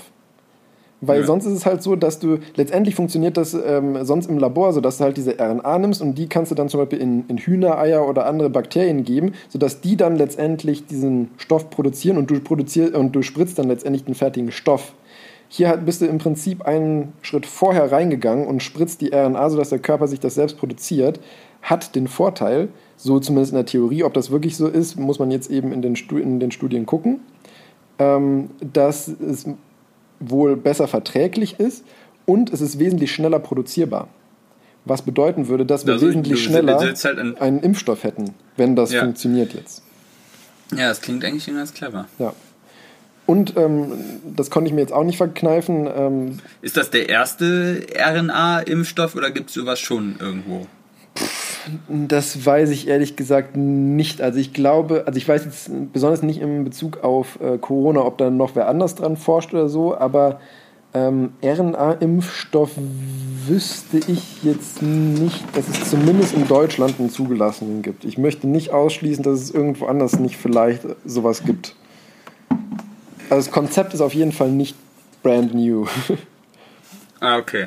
Aber man hat es einfach nicht eingesehen, bisher das zu machen, weil man noch nie so schnell so viele Ja, es Mengen ist, braucht. es ist halt auch, sage ich mal, so ein, so ein bisschen eine trickige Sache, sobald du halt Leuten anfängst, äh, letztendlich Erbgut zu spritzen, weil RNA ist ja ein bisschen Ja. Erbgut. Da gehst ja so ein bisschen in Richtung Ja. Genmanipulation und da gab es auch Da schon erste Stimmen jetzt wegen diesem Impfstoff, Ja, da die da gesagt haben, so auch schon gedacht, "Bäh, als das- Wenn du Genmanipulation. dem Körper sagst, hier ist der Bauplan, bau mal, ja.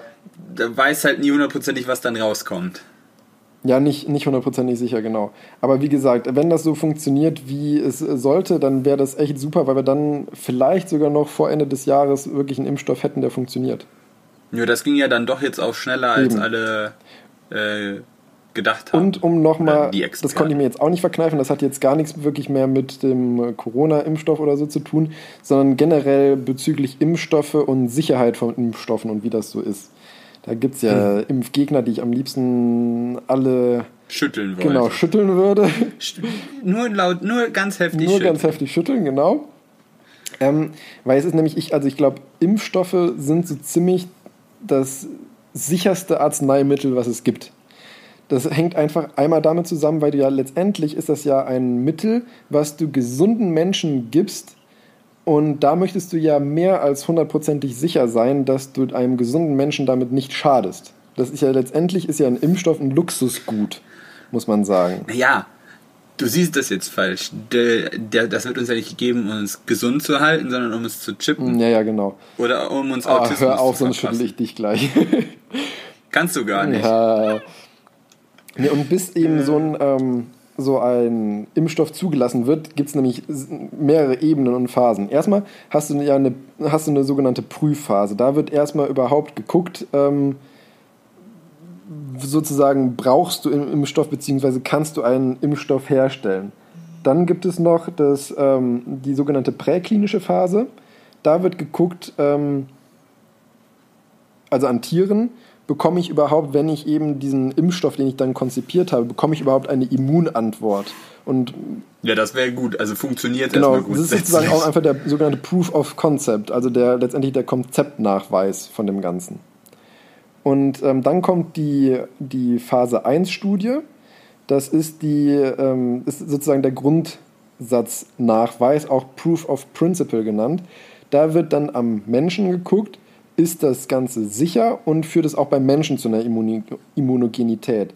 Weil nur weil Das- die Ratte jetzt, sage ich mal, im Labor immun geworden ist, heißt ja nicht automatisch, dass es beim Menschen auch funktioniert. In diesen Phase 1-Studien hast du dann so 30 bis 50 Menschen meistens, die du dann, denen du das dann gibst und guckst, ob das funktioniert.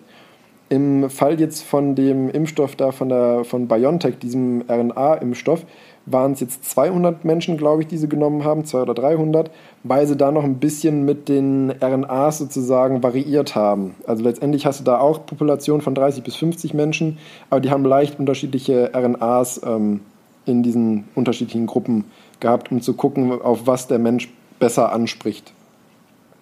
Nach dieser Phase 1-Studie kommt dann die Phase 2-Studie, ähm, wo dann größere Populationen letztendlich genommen werden. Das sind dann so 200 bis 400 Menschen in der Regel.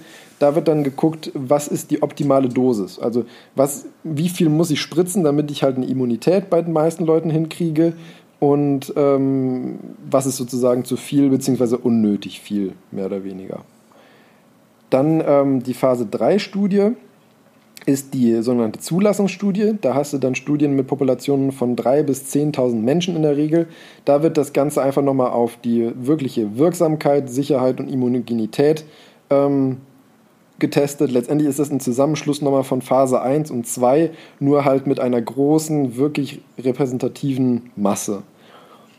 Und dann gibt es noch, wobei das eigentlich nicht mehr wirklich als für die Zulassung ähm, gültig ist sozusagen, die Phase 4 Studie. Das ist nämlich Postmarketing. Das ist, wenn du letztendlich den Impfstoff hast, der Impfstoff auf dem Markt ist. Da wird dann einfach geguckt, gibt es Langzeitkomplikationen oder wie sicher ist der Impfstoff generell.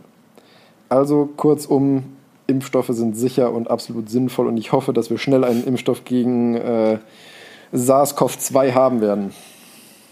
Du, also wenn das auch dein Diskussionsthema gewesen wäre, wärst du da auch echt, das wäre auch wieder im Sande verlaufen. Ja. Du sprichst mit jemandem, der einen Anhang in seinem Impfausweis hat.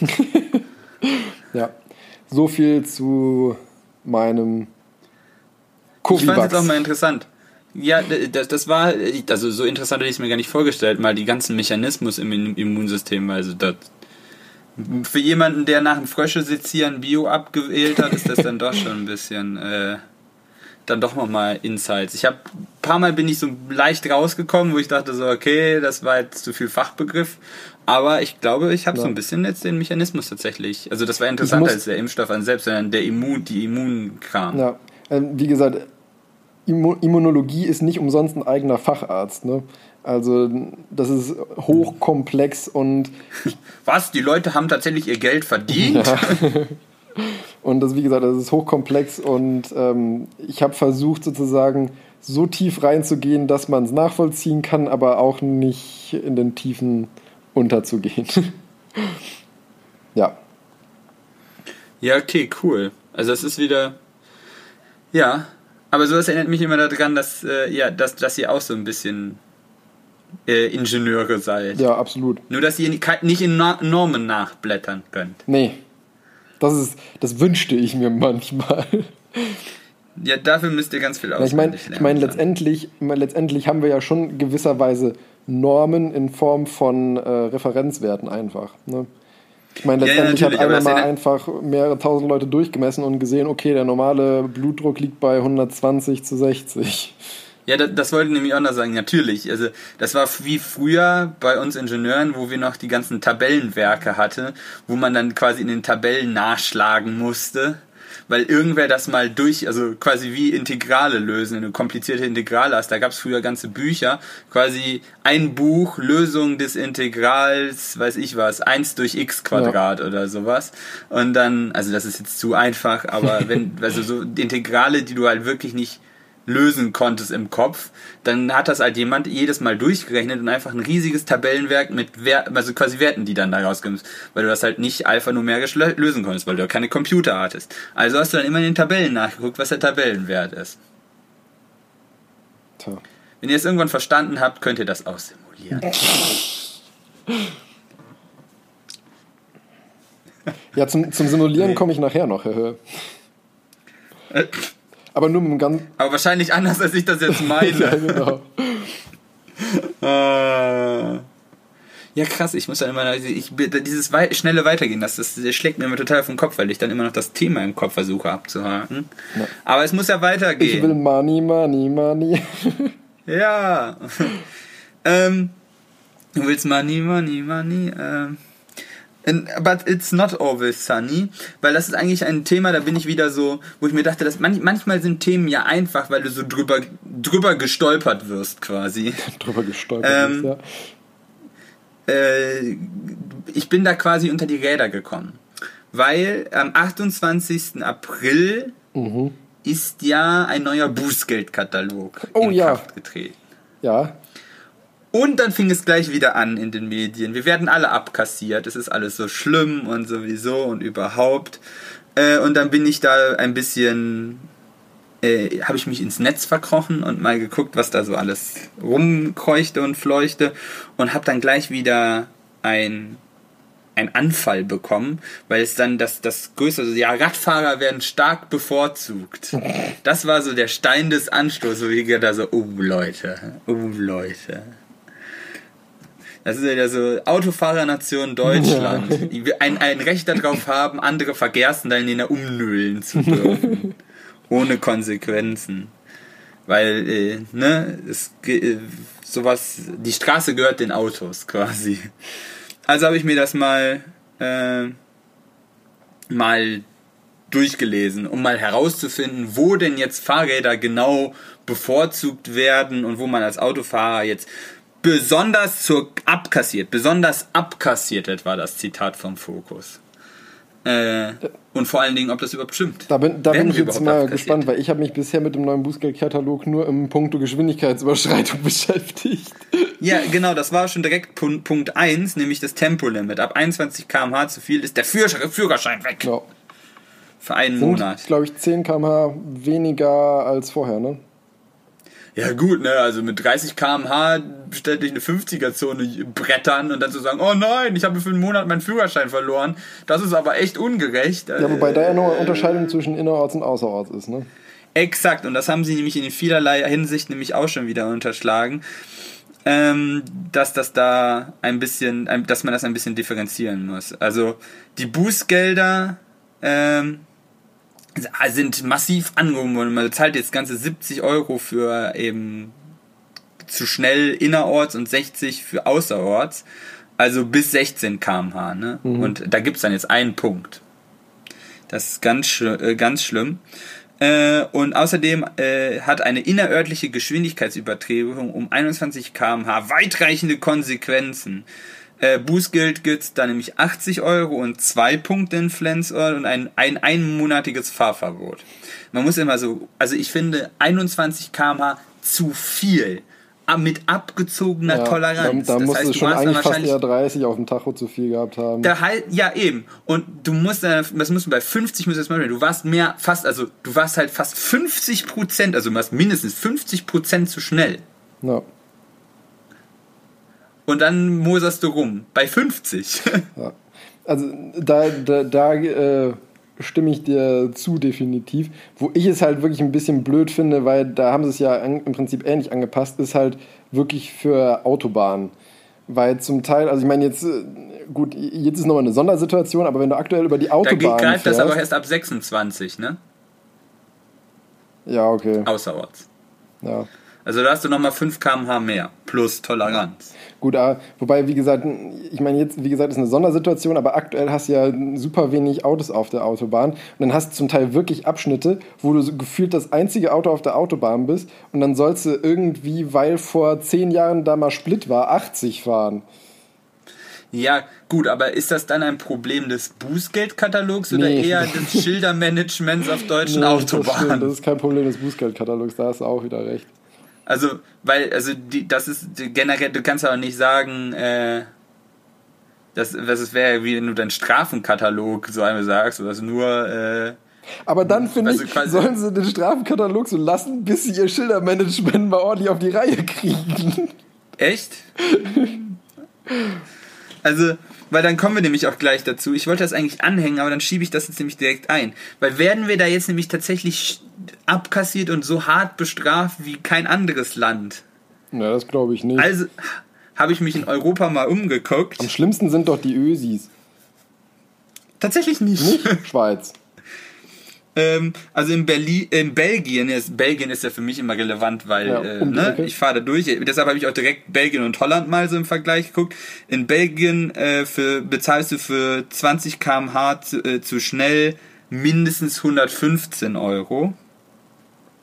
Ähm, da kriegst du aber 10% Rabatt, wenn du äh, Moment, also wenn, bei Annahme eines Vergleichsvorschlags der Staatsanwaltschaft und Bezahlung des Vergleichsbetrages kriegst Kannst du also bis zu 10% Rabatt. Ja. Es sind Belgier. Warum? Das, äh, das, äh, Das, das, finde ich ja echt gut. schockiert mich nicht. In, ähm, in Holland fängt bei 20 km/h zu schnell ab 170 Euro an. Das tut schon weh. Hey, das ist halt mehr als das Doppelte, Ja. was wir jetzt abkassiert nennen. Ne? Äh, in Österreich sind ab 30 Euro. Also ab heißt ja immer der billigste mögliche Ja. Fall. Das ist wahrscheinlich außerorts, wenn dir eine Kuh vors Auto rennt oder ich weiß es nicht. Ja. Ähm, aber ja, das ist also. Da sind wir eigentlich gar nicht. Also, wenn man sich die Ösis als Vorbild nimmt, ist es jetzt hier schon ziemlich teuer. Äh, aber so im Europa-Vergleich äh, kann man, kann ich das jetzt nicht so sagen, dass es eigentlich. Ja. Wobei bei den Österreichern, muss ich sagen, finde ich es ja auch, also ich weiß nicht ehrlich gesagt, ob es immer noch so ist, aber als ich noch mit meinen Eltern häufiger nach Österreich in Urlaub gefahren bin, da war es auf jeden Fall noch so, dass dich ja die österreichische Polizei auch schätzen durfte. Ja, ja. Das finde ich ja so Hammer. Also ich könnte dir mit Sicherheit nicht sagen, wenn ein Auto an mir vorbeifährt, ob das jetzt 50 oder 60 fährt. Nee, das kann auch keiner. Also, Ja, der Mensch ist auch nicht auf so Geschwindigkeiten geeicht. ja wieso auch? Ist ja Biologisch. eigentlich also für den Menschen auch eine unnatürliche Geschwindigkeit. Exakt. Ja, wir sind grundsätzlich nicht dafür. Aber Punkt 2, das mit der Rettungsgasse bilden. Das finde ich Äh, richtig nicht- gut.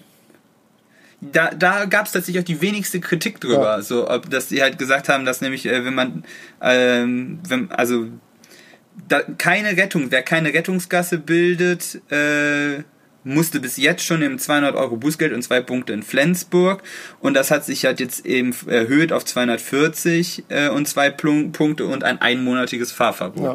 Also es ist halt ein bisschen teurer geworden und äh, ein einmonatiges Und, Fahrverbot. und es ist ja auch so, dass es, ich weiß nicht, ob das vorher auch schon so war, jetzt ist es ja auch so, dass es auch schon zählt, auch wenn keine Rettungskräfte äh, behindert wurden dabei.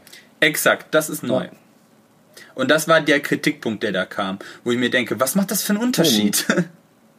Äh, es ging, gilt nämlich jetzt auch, wenn du quasi die benutzt, widerrechtlich. Das finde ich auch Also gut. Fand ich nämlich auch immer ja, asozial. alleine, weil man das richtig, exakt, das liegt aber nicht daran, weil es Menschenleben gefährdet, sondern einfach nur, wenn man, weil man es, weil es unfair ist. Ja, also, ich meine, Wenn man das im Stau steht, dann halt sollen alle. machen, ne? Exakt. Und dann gäbe es wieder keine Rettungsgasse. Ähm, kommen wir noch zu einem kontroversen Thema, das mit den Parkverstößen. Oh, da wusste ich gar nicht, dass sie da auch was geändert hat. Äh, ja, das, äh, also Parken in einer Feuerwehrzufahrt steigt von 35 auf 55 Euro und unübersichtliche Stelle parken, das heißt, weiß ich, in einer Kreuzung oder so, wenn du da im Einfuhrbereich von 15 auf 35 Euro hoch. Ja. Gucken wir wieder in den europäischen Die Vergleich. europäische Glaskugel. In die europäische, ich, ich, ich gucke dann immer so. Äh, dann sieht man Parkverstöße, sie kosten in Belgien ab 60 Euro. Äh, und in Holland, muss ich wieder gucken, äh, Parkverstoß ab 95 Euro. Willst du deine Ösis nochmal haben? Ja, gerne. Ab 20. Also Österreich ist so eigentlich auf unserem Level. In Österreich kannst du machen, was du willst. Darfst dich nur nicht, nur nicht schätzen lassen. Du musst erstmal, hier, äh, Parkverstoß in Spanien ab 200 Euro. Das finde ich schon arg hart, muss ich sagen. In Frankreich kriegst du, wenn du über 50 km zu schnell warst, bist du bei 1500 Euro. Oh, in Großbritannien sind es bis zu 2930 Euro, wenn du 50 km zu schnell bist. Aber also wirklich nur Geld oder kannst du dann auch schon dafür in den Knast gehen? Weil das sind ja so Höhen, wo, wo zumindest im deutschen Recht dann oft auch steht irgendwie äh, so, was ich, ein, ein Monat Freiheitsstrafe auf Bewährung oder so oder Das so habe ich so tatsächlich nicht, Euro. das steht hier tatsächlich nicht. Okay. Ja, es ist Hab ja auch nicht so super wichtig, muss man sagen. Ja, ich habe gedacht, das, das, über, das überlädt das Thema dann Ja, auch noch, wenn ja. das anders ist. Es ging mir, es wir werden ja alle abkassiert, darum ging es mir eigentlich. Wahrscheinlich werden viele Leute sagen, dafür gehe ich lieber in den Knast. Ja. Was meinst du, wie viele Leute wegen Beugehaft äh, einsitzen? Das wäre mal interessant, das herauszufinden, wie viele sture Menschen es Ja, gibt. Ich, also ich muss ja sagen, je nachdem, wie, wie ich sozusagen finanziell aufgestellt wäre, wenn mir dann irgendwie ein Richter sagen würde, weil ich zu schnell gefahren bin oder sonst was, wenn ich, sag ich mal, jetzt zum Beispiel äh, Rentner wäre oder so und halt nur eine kleine Rente hätte oder so und der sagt dann jetzt irgendwie, äh, das kostet 500 Euro oder 400 Euro, sozusagen die Hälfte der Rente oder so, Ähm, oder halt irgendwie, was weiß ich, eine Woche Knast oder so. Ich glaube, da würde ich echt einen Knast nehmen. Weil ich meine, als Rentner Ja, hast, du- macht dir der Knastaufenthalt nichts mehr, weil du keinen Job mehr hast oder sowas, wo ich dich Sicher? beeinflusst. Also das ist halt schon ein Gefängnis, ne? Ja, aber komm. Das ist halt hochgradig unfair, weil es halt quasi die äh, Leute mit niedrigem Einkommen halt benachteiligt, weil jedem so eine Strafe ist also rein theoretisch, wenn es fair machen willst, müssten es halt immer prozent, prozentuale Einkommensstrafen Einer Tagessatz meinst du? sein. Ja, weil du, also für Ja, gut, jemanden, das der stimmt, halt Ja, klar. Weißt du, das ist halt, du würdest dir halt um die 500 Euro, also wenn so ein Rentner denkt, dann da Gefängnis oder 500 Euro, dann, dann nehme ich lieber das Gefängnis, weil die 500 Euro so viel ist. Jemand, der halt genug Geld verdient, der sagt, "Ah, 5000 Euro. Ja gut, wie gesagt, ich meinte, das war äh, auch nur, sag ich mal, auf jetzt zum Beispiel Rentner bezogen, wo dann dieser Strafeintrag dich letztendlich nicht mehr beeinflusst bei so. Beruf oder sowas. Ich meine, klar, Also in der jetzigen das- Situation, da würde ich das auf keinen Fall machen. Also Freiheitsstrafen für so Bagatellen in dem Fall, weil es ist ja niemand, also sobald jemand verletzt wird oder Ja, das steht sowas, außer ist das Frage. eine andere Sache. Aber für so Bagatellen, genauso wie für Schwarzfahren, dass da Leute ins Gefängnis gehen, weil sie schwarz gefahren sind oder sowas, das finde ich, das ist ein Naja, aber ja auch eigentlich nur, wenn es mehrfache Wiederholungstäter waren. Das ist vollkommen wurscht. Ach, als wenn. Als wenn. Also ich finde es grundsätzlich einfach, also Ich weiß es nicht. Yay, das ist ein Diskussionsthema. Ja. Ist zwar ein anderes, aber wenn du das anders siehst, ich finde es halt, also Naja, ich meine, also so Leute kannst du damit, meinst du, du kannst dann Leu so Leute, die sagen, ich bezahle grundsätzlich kein Geld, wenn ich mit öffentlichen Verkehrsmitteln fahre, dann sperre ich die ein. Meinst du, die dann sagen, oh ja, dann äh, lasse ich das sein? äh, die Mehrheit wahrscheinlich nicht, aber wenn es schon nur bei Oder es sind die Leute, die es nicht bezahlen können. Die werden dadurch auch, wenn sie im Gefängnis landen, es nicht besser bezahlen können. Hm, ja, Die nimmst du dann wahrscheinlich eher noch die Grundlage, es jemals bezahlen zu können, weil sie dann eine Vorstrafe haben. Also es ist dieser Abwärtsstrudel. Dafür kenne ich mich ehrlich gesagt auch zu wenig aus, was, was finanzielle Hilfen und so angeht. Ich könnte mir fast vorstellen, Das- wenn, wenn du jetzt, sage ich mal, das öffentliche Verkehrsmittel wirklich brauchst, um deinen Job zu bestreiten oder so und du eh schon irgendwie Hartz-IV-Empfänger warst oder bist oder so, Versch- dann kriegst du das mit Sicherheit finanziert, sodass du nicht gezwungen sein wirst, schwarz zu fahren. Das kann ich mir Ich eigentlich würde fast sagen, wir nicht verschieben vorstellen. das Thema und recherchieren das besser nochmal. Okay, du recherchierst das Ganze. Wir. Äh, Von ich. Ja, Team, aber das stimmt, das, macht's. ja, wir haben, ich habe mich da auch nicht darauf vorbereitet. Das ist Ja. jetzt alles sehr schwammig, wenn wir darüber diskutieren. Das haben wir also. Äh, es geht ja noch weiter, ähm, weil hier auch noch zu den Parkverstößen zählt. Äh, es kostet jetzt äh, 55 Euro äh, ein 55 Euro kostet auch das unzulässige Abstellen von Fahrzeugen auf einem Schwerbehindertenparkplatz sowie auf einem E- und Carsharing-Parkplatz. Ja, das finde ich aber auch sinnvoll. Äh, Parken und Anhalten in zweiter Reihe wird nun mit mindestens 55 Euro gehandelt. Geahndet. Gehandelt. Gehandelt. Was sagst du dazu? Also das mit dem, das war tatsächlich sehr kontrovers. Also ich finde das mit den, mit den Behindertenparkplätzen und E- und Carsharing und so, das finde ich durchaus sinnvoll, weil ich meine, Mhm. sonst müsste man ja keine extra Parkplätze dafür eben anlegen. Wobei ich auch dazu sagen muss, jetzt, ähm, no offend, aber äh, zum Teil hast du wirklich so viele Behindertenparkplätze, ähm, dass du dir denkst, äh, hier werden niemals so viele Behinderte hinkommen mit einem Parkausweis, dass die voll sein werden. Ja, das, das liegt auch dazu, da, da habe ich tatsächlich mich mal mit auseinandergesetzt. Das liegt halt auch zum Teil, dass die halt, dass es da Gesetzes. Ja, ich weiß, es sind dann wahrscheinlich Vorlagen irgendwie gibt. prozentuale Anteile von Gesamtparkplätzen. Ja, ja, Und klar. da wird nicht berücksichtigt, ob die überhaupt nötig sind oder nicht.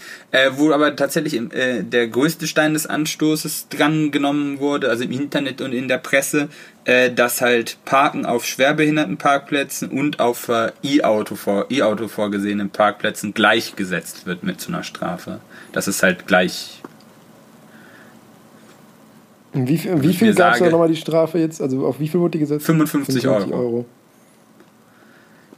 Also das würden halt Leute, also wenn mir jemand, wenn ich tatsächlich auf einen Schwerbehindertenparkplatz angewiesen bin, das und denen sagen, es ist genauso schlimm auf einem Schwerbehindertenparkplatz oder Ja, klar, diese Gleichstellung ist problematisch. Das, das kann ich schon verstehen, dass das zur Diskussion geführt hat. Aber meines Erachtens ist es vollkommen richtig, das auch zu bestrafen, weil wie oft habe ich das schon gesehen, dass sich irgendwelche Leute mit ihrer mit ihrer Dieselschleuder auf einen äh, E-Parkplatz und die Leute sind ja mit den E-Autos sind ja auch meistens darauf, weil das ist ja genauso angeht, weil da sagen, ja ein E-Auto funktioniert halt, weil du immer wenn du stehst, kannst du es aufladen. Toll, dann gibt's Parkplätze, wo du es auflesen kannst, auf denen du nicht parken kannst. Was soll der Shit? Weil dann lohnt sich auch nie ein E-Au- ein E-Auto, wenn du es halt nie laden kannst, weil da irgendein Depp drauf parkt. Ja.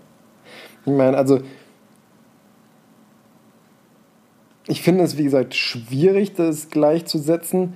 Man könnte eventuell so argumentieren, dass, ähm, also für eine Gleichsetzung vom, vom Bußgeld dafür könnte man so argumentieren, dass wahrscheinlich ähm, so E-Parkplätze häufiger betroffen sind als Behindertenparkplätze, wodurch dann wirklich ein Behinderter benachteiligt wird. Weil Verstehst die du, was ich meine? Hemmschwelle meinst du? Die gesellschaftliche Die Hemmschwelle. gesellschaftliche Hemmschwelle ist äh, höher und wie gesagt, ich, also gut, ich meine, ich achte natürlich auch nicht immer drauf, aber ich glaube, ich bin noch nie auf einen Parkplatz gekommen, wo kein Behindertenparkplatz mehr frei war.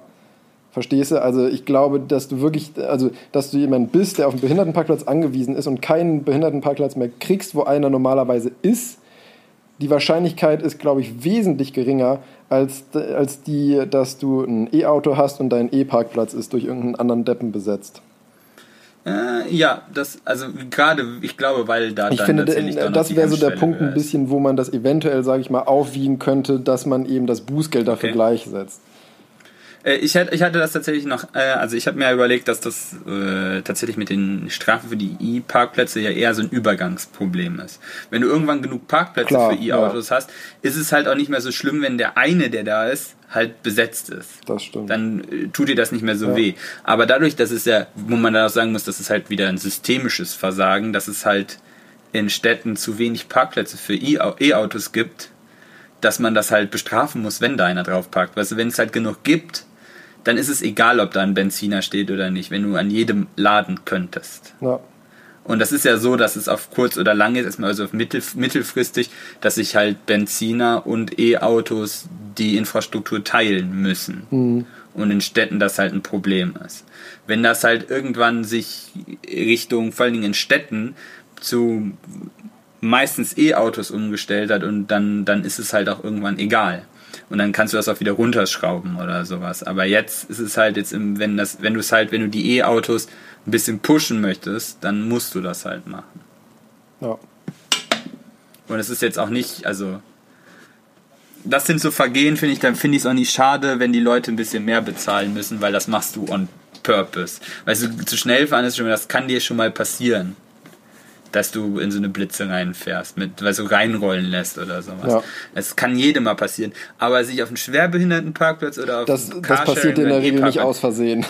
das passiert hier nicht aus, das kann mir keiner erzählen. Oh, das habe ich nicht gesehen, diese riesige Ladesäule oder das Behindertenparkplatzschild. Diese riesige, das habe ich nicht, das ist mir, das ist mir Tut durchgegangen. mir leid, ich war besoffen, habe ich nicht gesehen.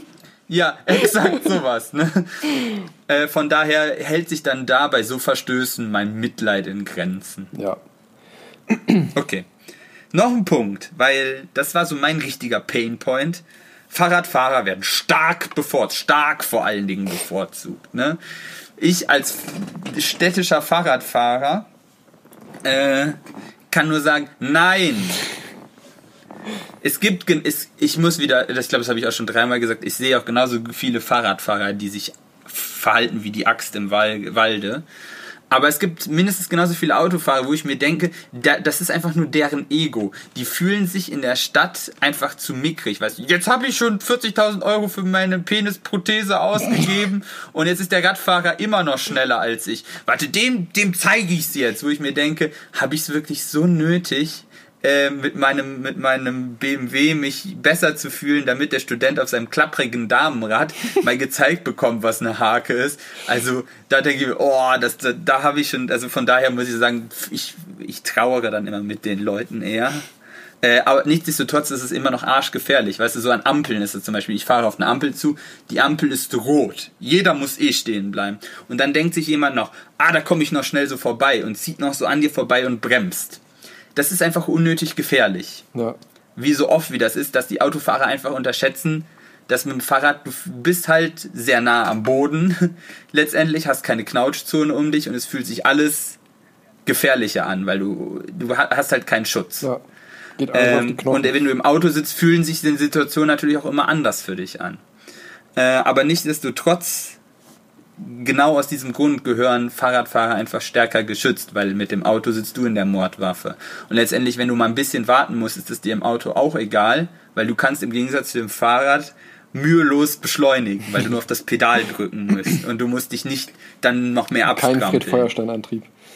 Ja, so, das sind immer so meine und deshalb fand ich das dann absurd, wenn du dann dir anhören musst, das ist, ja, äh, es kann ja jetzt nicht sein mit der 1,50 Meter, weil jetzt ja müssen ja 1,50 Meter Abstand gehalten werden, innerorts und außerorts mindestens 2 Meter, was ich mindestens, weil wenn jemand schon mal außerorts mit dem Fahrrad gefahren ist, selbst wenn du 20, 25 oder 30 sogar fährst, wenn mit Hunderten dir ein Auto an dir vorbeifährt mit 2 Es Meter Abstand, dann, dann Putz Mahlzeit Ja. das ist also das sind absolute Mindestabschläge und da gibt es jetzt 70, äh, 70 Euro Bußgeld und einen Punkt. Ähm, für eben auch fürs Parken auf äh, Schutzstreifen. Und dann kommt dann gleich so ja da wenn 1,50 Meter das heißt ich muss ja dann langsam hinter einem Fahrradfahrer herfahren. Ja verdammt musst du. Der gehört genauso auf die Straße wie du. Ja. und das finde ich so, das ist ein bisschen eine, sagen wir, bedenkliche Geisteseinstellung dazu, äh, weil da können halt wirklich Unfälle passieren. Und in der Stadt, wenn ich mal, ich sag das jetzt einfach aus meiner Erfahrung, du gewinnst als Autofahrer da keine Zeit, wenn du dich an nee, dem Fahrradfahrer vorbeiquetscht. Ja. Es gibt auch so Relikte, die dann da sehr langsam unterwegs sind. Äh, aber die meisten Rentner sind ja mittlerweile auch mit E-Bikes unterwegs und die anderen sind sowieso schnell genug. Äh, in ganz Aachen in der Innenstadt darfst du eh nur 30 fahren. Ich fahre mit meinem Fahrrad 20, 25 in der Stadt und bin damit eigentlich schon zu schnell, weil ich an jeder fucking Ampel stehe. Äh, von daher, du gewinnst da nicht viel. Den, am spätestens nächsten Ampel habe ich den Autofahrer wieder. Sollte man vielleicht mal beim nächsten Mal, wenn man sich über ein Fahrrad fahren will, einfach Ins Gedächtnis rufen. ins Gedächtnis rufen. Guter Punkt. Ja. Äh, hat mich aber dann doch sehr aufgeregt, dass sich so Leu viele Autofahrer da angepisst fühlen, wenn sie auf Fahrradfahrer rücken. Das verstehe ich einfach auch nicht. Tja. Die, die sich da angepisst fühlen, fahren wahrscheinlich einfach nicht selber Rad und wissen nicht, wie es ist. Wenn man am anderen Ende ist. Ich sehe das wieder so als Basisbetriebssystem Mensch. Oder das- so. Ja. Äh, generell finde ich, ist das auch wieder, da komme ich wieder zum Systemischen, weil einfach zu wenig in Innenstädten für Fahrrad und den öffentlichen Nahverkehr das getan wird. Dann hättest du die Probleme einfach gar nicht mehr. Ja. wenn du halt mehr Fahrradwege, mehr Fahrradstraßen oder eben Straßen, wo nur der öffentliche Nahverkehr oder eben Fahrräder durch. Und ganz ehrlich, in der Innenstadt gibt es dafür genug Anwendungsfälle. Da muss niemand mit den Autos hin und her fahren. Nee, das stimmt. Ja. Die, Da- das- die Zusammenfassung von war schwächere Money. Verkehrsteilnehmer schütten, schützen. Ja. Bitte was? Das war Money, Money, Money, oder? Das war Money, Money, Money. Äh, ja, und ich wollte damit eigentlich nur zeigen, dass wir eigentlich gar nicht so abgezockt werden, wie wir das denken. Oder fühlst du dich jetzt, siehst du sonst ja, fühlst du dich irgendwo ist dann dadurch noch abgezockt Hm, als Autofahrer? nö, eigentlich nicht wirklich. Aber ich muss auch sagen, ich, also ich fahre jetzt ja eigentlich eher selten Auto, dadurch, dass ich in München selber eigentlich das Auto immer stehen lasse, weil es nichts Das bringt. ist der Punkt eins. Ähm, ja, exakt. Deshalb fahre ich auch mit dem Fahrrad. Und wenn, dann fahre ich Langstrecke. Ich, wenn Be- Geschwindigkeitsbegrenzung da ist, dann fahre ich eigentlich äh, nie wirklich zu schnell, als dass mich diese Änderung mit dem Punkt oder dem Fahrverbot treffen würde. Ich meine, klar, mir kann es auch passieren, dass ich mal ein Schild übersehe und dann irgendwie äh, statt 100 dann 120 fahre, weil ich das 100-Schild nicht gesehen habe. Aber da bin ich dann ja trotzdem halt noch, kriege ich dann nach dem neuen vielleicht einen Punkt je nachdem, wie es mit dem Abzug ist und wie viel Spielraum mein Tacho hat. Ähm, aber Also ich glaube wirklich, was ich tut immer- sich dadurch für mich nichts. Außerorts oder innerorts, da sind die Toleranzen mit den 21 bzw. 26 km immer noch so hoch, dass du dann tatsächlich, wenn du das auch noch reißt, die Grenze, dass man fast schon mit Vorsa von Vorsatz ausgehen muss. Ja. Deswegen wahrscheinlich auch die Also neue selbst- Regelung. Wenn du bei 50, wenn du selbst 70 fährst, bist du auch noch sicher. Ja, das stimmt. Ja gut, mit dem Fahrverbot. Punkt ja nicht. Ja, es ging mir jetzt nur um das Fahr... Du bist halt zu schnell. Das musst du dann auch akzeptieren. Wenn Ja, du ja. 70 da fährst, dass du halt zu schnell warst. Das ist ein Fakt. Ja, ja aber, Wobei- aber wie gesagt, ähm, Autobahn finde ich, also innerorts und so weiter, da bin ich voll bei dir. Autobahn, äh, finde ich, kann man noch mal drüber reden, weil, wie gesagt, es ist, ich, es ist finde ich, schnell passiert, dass ähm, gerade auch wenn du, sag ich mal, jetzt äh, Vielfahrer bist und viel lange Strecken fahren musst oder so, ist schnell mal passiert, dass du von 100, also dass du im 120er-Bereich bist, dich an die 120 gehalten hast, das 100er-Schild übersiehst und dann wirst du geblitzt, dann hast du zwar kein Fahrverbot, aber einen Punkt. Und jetzt, wo es ja nur noch acht Punkte sozusagen gibt, ähm, glaube ich, summiert sich das schon schnell. Glaube ich dir. Also Autobahn sehe ich auch den Punkt. Ähm, vor allen Dingen, weil da ja...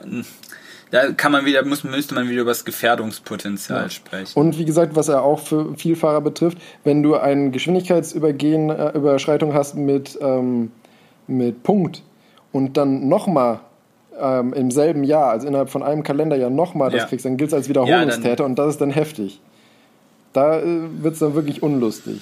Und das ist halt so der Punkt, Ja, wo ich mir denke, aber das Vielfahrerproblem wirst, hast du halt immer, egal wie die Strafen aussehen. Ja, gut, aber wie gesagt, nach dem alten Bußgeldkatalog warst du da ja noch, dadurch, dass die Grenzen höher waren, jetzt für mein Beispiel mit den 120-100, was ja, durchaus eine, eine, häufige, eine häufige Schrittweite ist für die Reduktion von der Geschwindigkeitsbegrenzung, ähm, warst du da dann ja noch sicher vor einem Punkt. Ja, ich sehe den Punkt. Ja. Äh, ich verstehe, dass die es anziehen wollten, müssen, sollten. Ich verstehe aber auch, dass die Leute dann, vor allen Dingen, wenn dann die Lebensgrundlage davon ableitet, dass das ein Problem ist. Aber Na, ich ich denke mal, ähm, wir können das, das Diskussionsthema damit äh, beschließen. Man muss einfach sehen, wie es sich de facto durchsetzt. ja, du kannst, wirst es auch nicht ändern. Nee, eben, das ist jetzt beschlossen.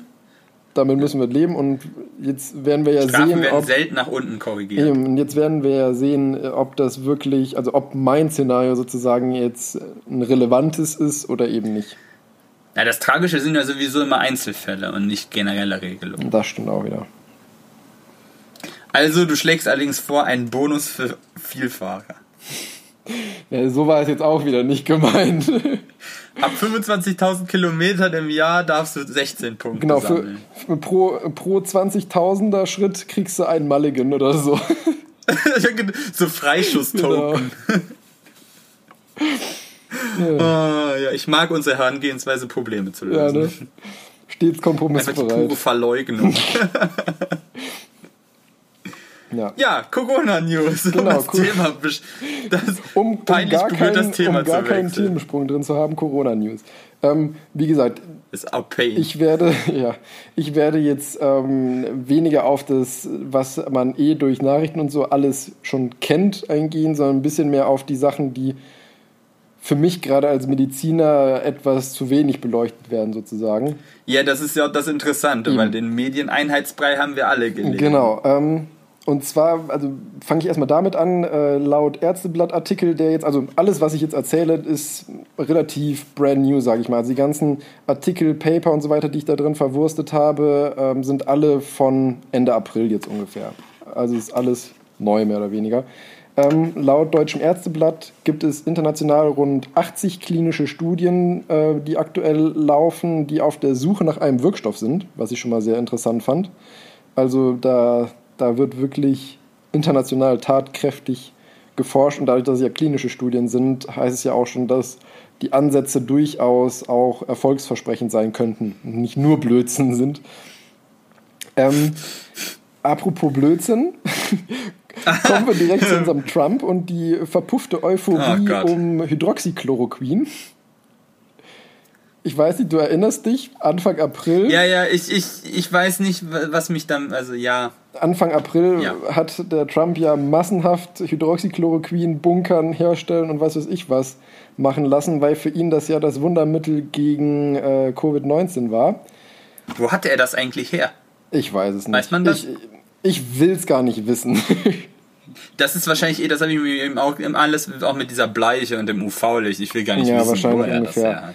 Ähm, Jetzt äh, gab es eine Kohortenstudie, die ähm, 368 Patienten eingeschlossen hat, also eine retrospektive Kohortenstudie, die vom Dawn Research Institute in Columbia, Virginia gemacht wurde, ähm, wo man dann eben die Daten von 368 äh, Patienten sich angeschaut hat, die an SARS-CoV-2 ähm, eben ähm, erkrankt waren und hat dann geguckt, in, ähm, hat die in drei Gruppen unterteilt. Einmal, also die erste Gruppe war Behandlung nur mit Hydroxychloroquin, das waren 97 Patienten.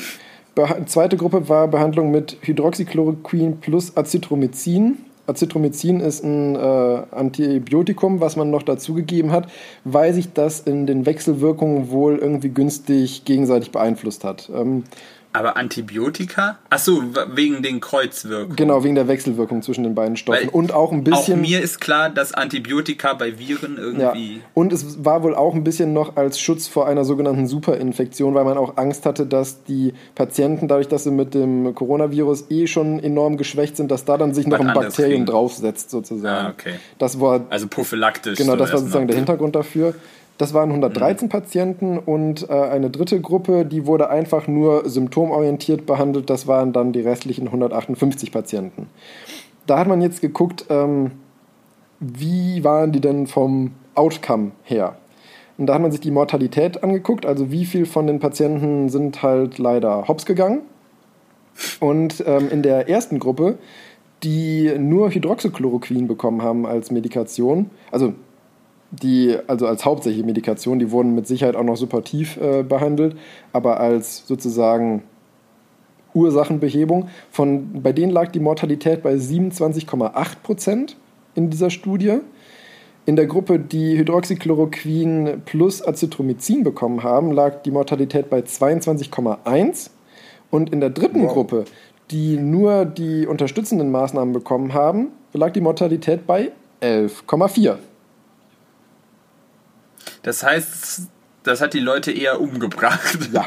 Jetzt statistisch, statistisch genau, also gesprochen. Also die, ähm, bei, bei so Mortalitäten arbeitet man immer mit der sogenannten Hazard Ratio. Das bedeutet eben, wie viel größer, sage ich mal, die Gefahr durch deine Intervention ist. Die war bei ähm, der, also du hast ja als Kontrollgruppe in dem Fall die symptomorientierte mit den 11,4 Prozent, die Mortalität von 22,1 für die Patienten mit Hydroxychloroquin und Azithromycin. Der Unterschied war nicht signifikant statistisch, muss man dazu sagen. Auch wenn man erstmal sieht, äh, die Mortalität ist prozentual doppelt so hoch. Aber für die Gruppe äh, mit dem. Ich wollte gerade sagen, das musst du ja auch immer auf die Gruppengröße. Und eben. bei euch Medizinern ist wahrscheinlich auch der Fehlerbalken grundsätzlich ein bisschen höher. Ja, das ist eben nicht auszuschließen. Ähm, ich, bei so welchen Prozentualen? Ich gehe da jetzt auch bei, nur bei, relativ oberflächlich drüber, weil ich habe halt mehrere also. Punkte, sonst komme ich damit nicht mehr durch. Okay, okay, okay. Sonst kommen, sonst kommen wir weiter nicht mehr rum. Genau. Ähm, aber die Mortalität von 27,8 Prozent äh, für die Patienten, die nur mit Hydroxychloroquin behandelt wurden, das war signifikant. Also da hast du wirklich den Patienten im Prinzip aktiv mitgeschadet, muss man so sagen, leider. Dafür ist es aber glimpflich noch gelaufen, dass es einfach so sang- und klanglos verschwunden ja, ist. Ja, genau. Ähm, ist halt auch eine retrospektive Studie. Ne? Das war ja nichts, wo du währenddessen geguckt hast, wie es sich entwickelt. Ähm, das als, so wie bei vielen Sachen. Na, als zweiten Punkt haben sie sich noch angeguckt, wie die Beatmungsrate war von den Patienten. Da war es so, mhm. dass in der Gruppe mit den Hydroxychloroquin-Patienten 13,3% beatmet wurden. In der Gruppe mit Hydroxychloroquin und Azithromycin 6,9% und in der Kontrollgruppe 14,1. Also man kann, also da war der Unterschied halt nur mit Hydroxychloroquin logischerweise zwar reduziert, aber nicht signifikant. Man kann aber sagen, dass sozusagen durch die Behandlung mit Hydroxychloroquin und Azithromycin die Beatmungsrate signifikant geringer war. Ich meine, ist jetzt ein bisschen die Frage, klar, du hast weniger beatmet, dafür sind sie aber trotzdem häufiger gestorben. Ist halt die Frage, es macht Sinn. Oha. Ja. Ähm, auf jeden Fall war da der Konsens sozusagen, ähm, es ist eine retrospektive Studie, eine zwar repräsentative Kohorten, aber halt trotzdem relativ kleine Fallzahlen. Man braucht, bräuchte einfach, um da mehr zu, also zu sagen zu können, eine prospektive, randomisierte Kontrollstudie, wo man eben das näher ja. untersucht. Wird es, glaube ich, nicht geben aufgrund der Ergebnisse, muss ich ehrlich gestehen. Ja, das müsst, da müsstest du echt nochmal dann das durchexerzieren, dass das sich noch lohnt. Das, Ja. Also offensichtlich war ja nicht, ist, kann man ja nicht daraus sehen, dass es irgendeinen Nutzen hat. Nee, Und dann eben. den Schaden zu beurteilen, ist ja jetzt eher nicht so interessant. Ja, absolut. Relevant. Interessant schon, nicht relevant. Ähm, genau, also verpuffte äh, Euphorie um Hydroxychloroquin, aber die nächste Patrone in unserem Revolver Remdesivir. Genau. Ähm, was ist es überhaupt? Ähm, das ist ein sogenanntes RNA-Nukleosid-Analogon, was ursprünglich ja Das dafür, was ursprünglich ja dafür hergestellt wurde, um Ebola zu bekämpfen. Ähm, in jetzt, ich glaube, vor zwei, drei Tagen oder so gab es ja in den USA die Sonderzulassung für die Behandlung auch von Covid-19. Ähm, und es ist wohl so, dass äh, eine Therapie. Machen die das auf irgendeiner Basis oder sagen Die haben die halt einfach, probehalber auch behandelt und aufgrund der Daten, die sie dadurch Okay. gewonnen haben, verkürzt sich mit der Behandlung von Remdesivir die, ähm, die Erkrankungsdauer um fünf Tage wohl. Dazu habe ich jetzt leider nicht die passende Studie gefunden, das war, habe ich einfach aus den Nachrichten gefischt, muss ich sagen. Ähm, zur Erklärung. RNA-Nukleosid-Analogon bedeutet nichts anderes, als dass das ein, ähm, dieses Remdesivir ist ein Stoff, der bei der Herstellung des Erbgutes von den Viren eingebaut wird, aber dazu führt, dass letztendlich dieses Erbgut nichts nützt. Also das produziert sozusagen unbrauchbares Erbgut für die Viren und tötet sie dadurch in Anführungszeichen. Ja. Ähm, noch was, was man bisher so gut wie nicht gehört hat, was aber auch gar nicht so schlecht klang. Ähm, Famotidin nennt sich das Ganze. Das habe ich noch nicht gehört. Ja, hatte ich bisher auch nicht gehört. Auch aus gutem Ah. Grund, da komme ich ganz am Ende zu. Famotidin Aha. ist ein Medikament gegen Sodbrennen. das fand ich sehr unterhaltsam. Und zwar war das, Auch jetzt habe ich wieder vergessen, dass man meinen Gesichtsausdruck hier nicht sehen kann in diesem Podcast. ja, ähm, das war wirklich ein absoluter Zufallsfund, muss man sagen. Denn ähm, bei, den, äh, bei der Durchsicht sozusagen der ganzen Daten in, äh, in China von den Erkrankten ist den Medizinern aufgefallen, dass auffällig viele Patienten, die ähm, Covid-19 überlebt haben, waren arm. Und da hat man dann ähm, sich über 6000 Krankenakten geschnappt und geguckt, was das Was die alle gleich Genau, was die gemeinsam was die haben. Ich meine, gemeinsam Armut haben. allein ist jetzt nichts, was deine Gesundheit besser macht, logischerweise. Im Gegensa- äh, Gegenteil Im eigentlich. Gegenteil eigentlich. Und dabei ist eben rausgekommen, dass ähm, die vermehrt äh, Famotidin eben als Sodbrennmedikament genommen haben, weil das ein sehr günstiges Mittel dagegen ist, wogegen eben diese Protonenpumpeninhibitoren, wie wir sie kennen, also Pantoprazol und Omeprazol zum Beispiel, teurer sind und die sich das nicht leisten konnten.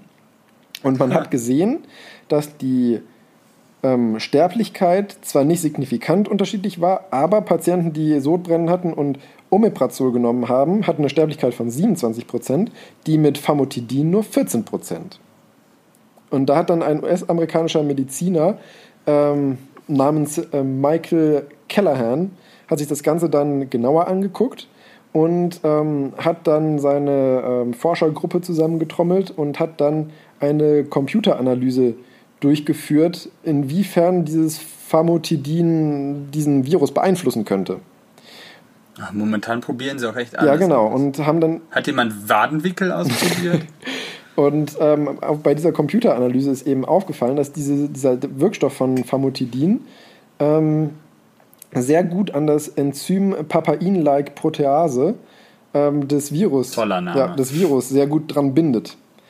Und ähm, da man allerdings die Struktur nicht äh, so hundertprozentig kannte von dem ähm, von dieser Protease, von diesem Enzym, hat man das auch vorher noch simuliert, basierend auf den äh, Erkenntnissen, die man ähm, von dem SARS-Erreger von 2013 hatte und auf der RNA, die man ja kennt vom Coronavirus. Also man weiß noch nicht, wie es in echt aussieht, aber man hat ein vermutlich sehr ähnlich aussehendes simuliert und darüber dann nochmal eine Simulation mit dem Wirkstoff ähm, gelegt. Und um zu gucken, äh, man hat halt gesehen, das passt, aber man wusste natürlich nicht, wie gut passt das. Deswegen hat man einfach über, diesen, ähm, über dieses Enzym, wo das äh, Famotidin dran bindet, nochmal eine Simulation laufen lassen, wo man 2000 verschiedene Wirkstoffe hat äh, ähm, einfach dran binden lassen. Und man hat gesehen, dieses Famotidin war einfach zufälligerweise auf Platz 3 bezüglich der Bindungsaffinität zu diesem Enzym. Also vermutlich ist es wirklich so, dass dieses Famotidin eben gut daran gebunden hat und damit dann eben die Funktion des Virus entsprechend beeinflussen konnte, um das Ganze äh, zu einem positiven Verlauf zu bringen. Da brauchst du richtige Forensiker, die sowas in den Daten. Aber finden. echt, ähm, war auch ein Artikel im Science-Magazin. Oh, cool. Kannst du den noch verlinken? Ähm, ja, ich, äh, also ich, ich glaube, ich verlinke nur den, den News-Artikel sozusagen äh, dazu, ja, weil finde, den, da, der ja. ist nämlich Open Access, weil in das Paper selber kam ich nämlich selber nicht rein, muss ich gestehen. Da habe ich nur ja. Abstract und Results gesehen. Äh, wenn da jemand dann noch tiefgreifender gucken will, kann er ja aus Versehen auf Einschläge nicht weiter zu nutzenden Portale stolpern. Genau. Ähm, auf jeden Fall wollen sie damit jetzt auch eine ähm, Studie durchführen in New York, beziehungsweise eine Doppelbindstudie läuft da schon seit 16. April jetzt mit 200 Ach, Patienten. Ähm, die soll noch erweitert werden auf 1000 Patienten und da guckt man eben, was da rauskommt. Und jetzt zu dem Punkt, warum hat man davon nichts gehört? Aus dem ganz einfachen Grund, Famotidin ist super erhältlich und man wollte verhindern, dass das Ganze eben leer gekauft wird. Und seit ja. man jetzt davon gehört hat, kriegst du in ganz USA nirgendwo mehr Famotidin. Die Leute, sind Die Leute so spinnen einfach, muss man sagen. Menschen sind eine, wie das sich evolutionär ja, durchsetzen Men konnte. Menschen sind eine Seuche, muss man einfach sagen. Oh Gott. Ja. Da, da sieht man, eigentlich ist es wieder ein ziemlich gutes äh, Thema, also guter Punkt, wo man wieder dran sieht, ein Mensch kann intelligent sein, nämlich der Mensch, der das rausgefunden hat, aber die Horde Menschen ist dumm wie Bohnstroh. Ja, so, so ungefähr. Aber es gibt ja anscheinend auch Leute, die Bleiche trinken. Also ja. Die purzeln sich ja jetzt auch die Resthirnzellen damit UV-Licht ja.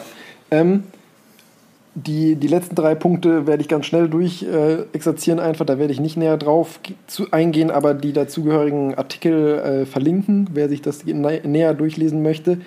Ähm, man hat mittlerweile herausgefunden, dass, ähm, dass diese Covid-19, also die Erkrankung, wahrscheinlich gar nicht wirklich so ein äh, Acute Respiratory Distress Syndrome ist, wie es bei SARS aufgetreten ist damals, sondern eher mhm. eine Endothelitis. Ähm, für, sicher, für die sicher. Endothelitis, das, also das Endothel ist die oberste Zellschicht in den äh, Blutgefäßen unter anderem.